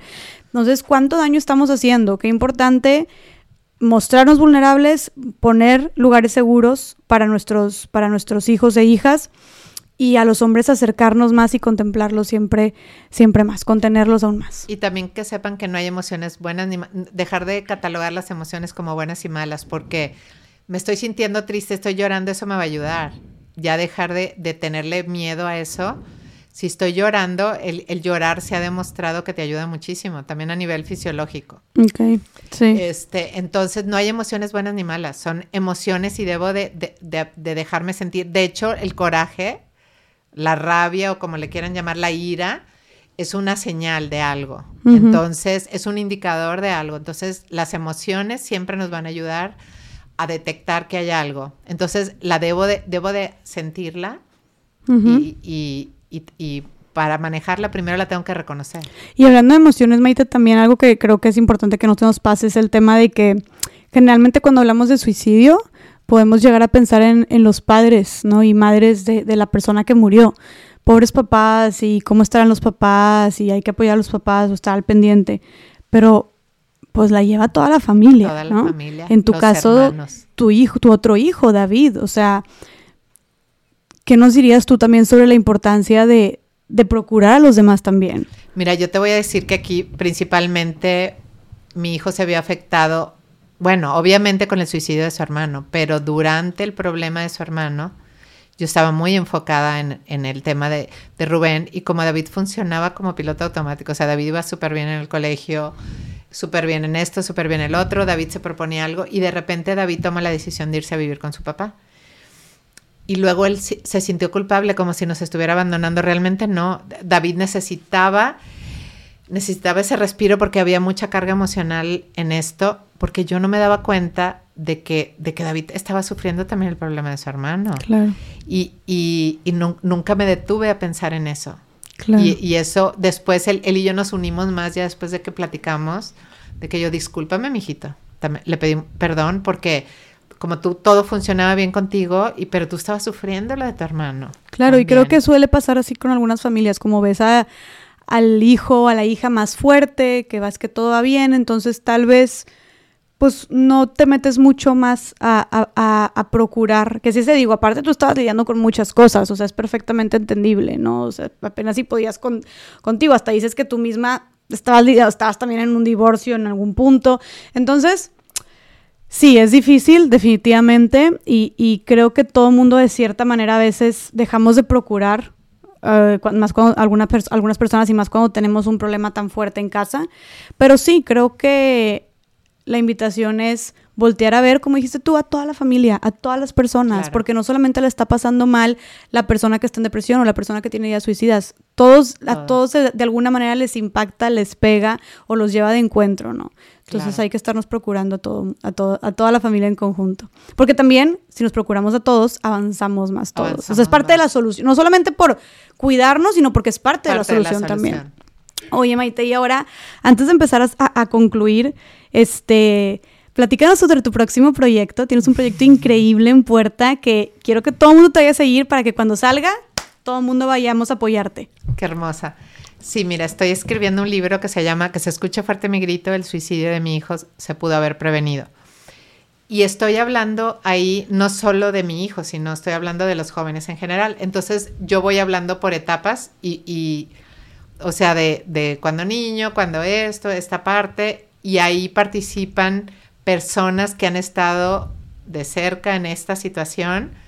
Eh, va a haber participación de alguien como hermano de alguien que se suicidó, va a haber participación de terapeuta, va a haber participación de otros jóvenes que estuvieron involucrados de alguna manera.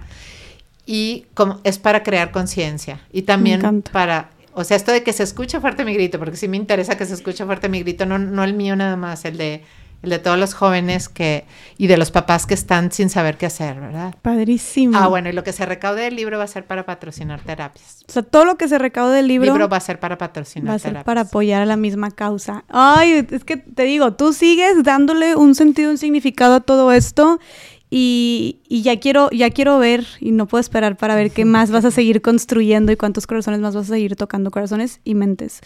Y bueno, Maite, entonces esto ¿Para cuándo lo tienes planeado? Digo, ¿lo dejamos en espera, finales de este año o así? Espera. Sí, a mí me gustaría junio. O sea, ah, es, una fecha que, ah, yo tengo pensada. Ay, qué padre. Bueno, pues estamos haciendo tus redes para estar bien al pendiente de lo del libro, para obviamente todo mundo ir. Y no solamente las personas que estemos, o sea, que, que estén relacionadas con este tema, o que hayan tenido un familiar, un hijo o lo que sea, sino creo que todo mundo en general, como dijimos, es algo de lo que todo mundo nos debemos empapar. Porque podemos poner nuestro granito de arena. Exactamente. Eh, y que nunca sabes también cuándo te pueda tocar vivirlo y que mejor, como dijiste tú, que estar preparados, preparadas, documentados. Oye, Maite, un último mensaje que quieras, un mensaje de cierre que quieras decirle a todas las personas que nos están escuchando.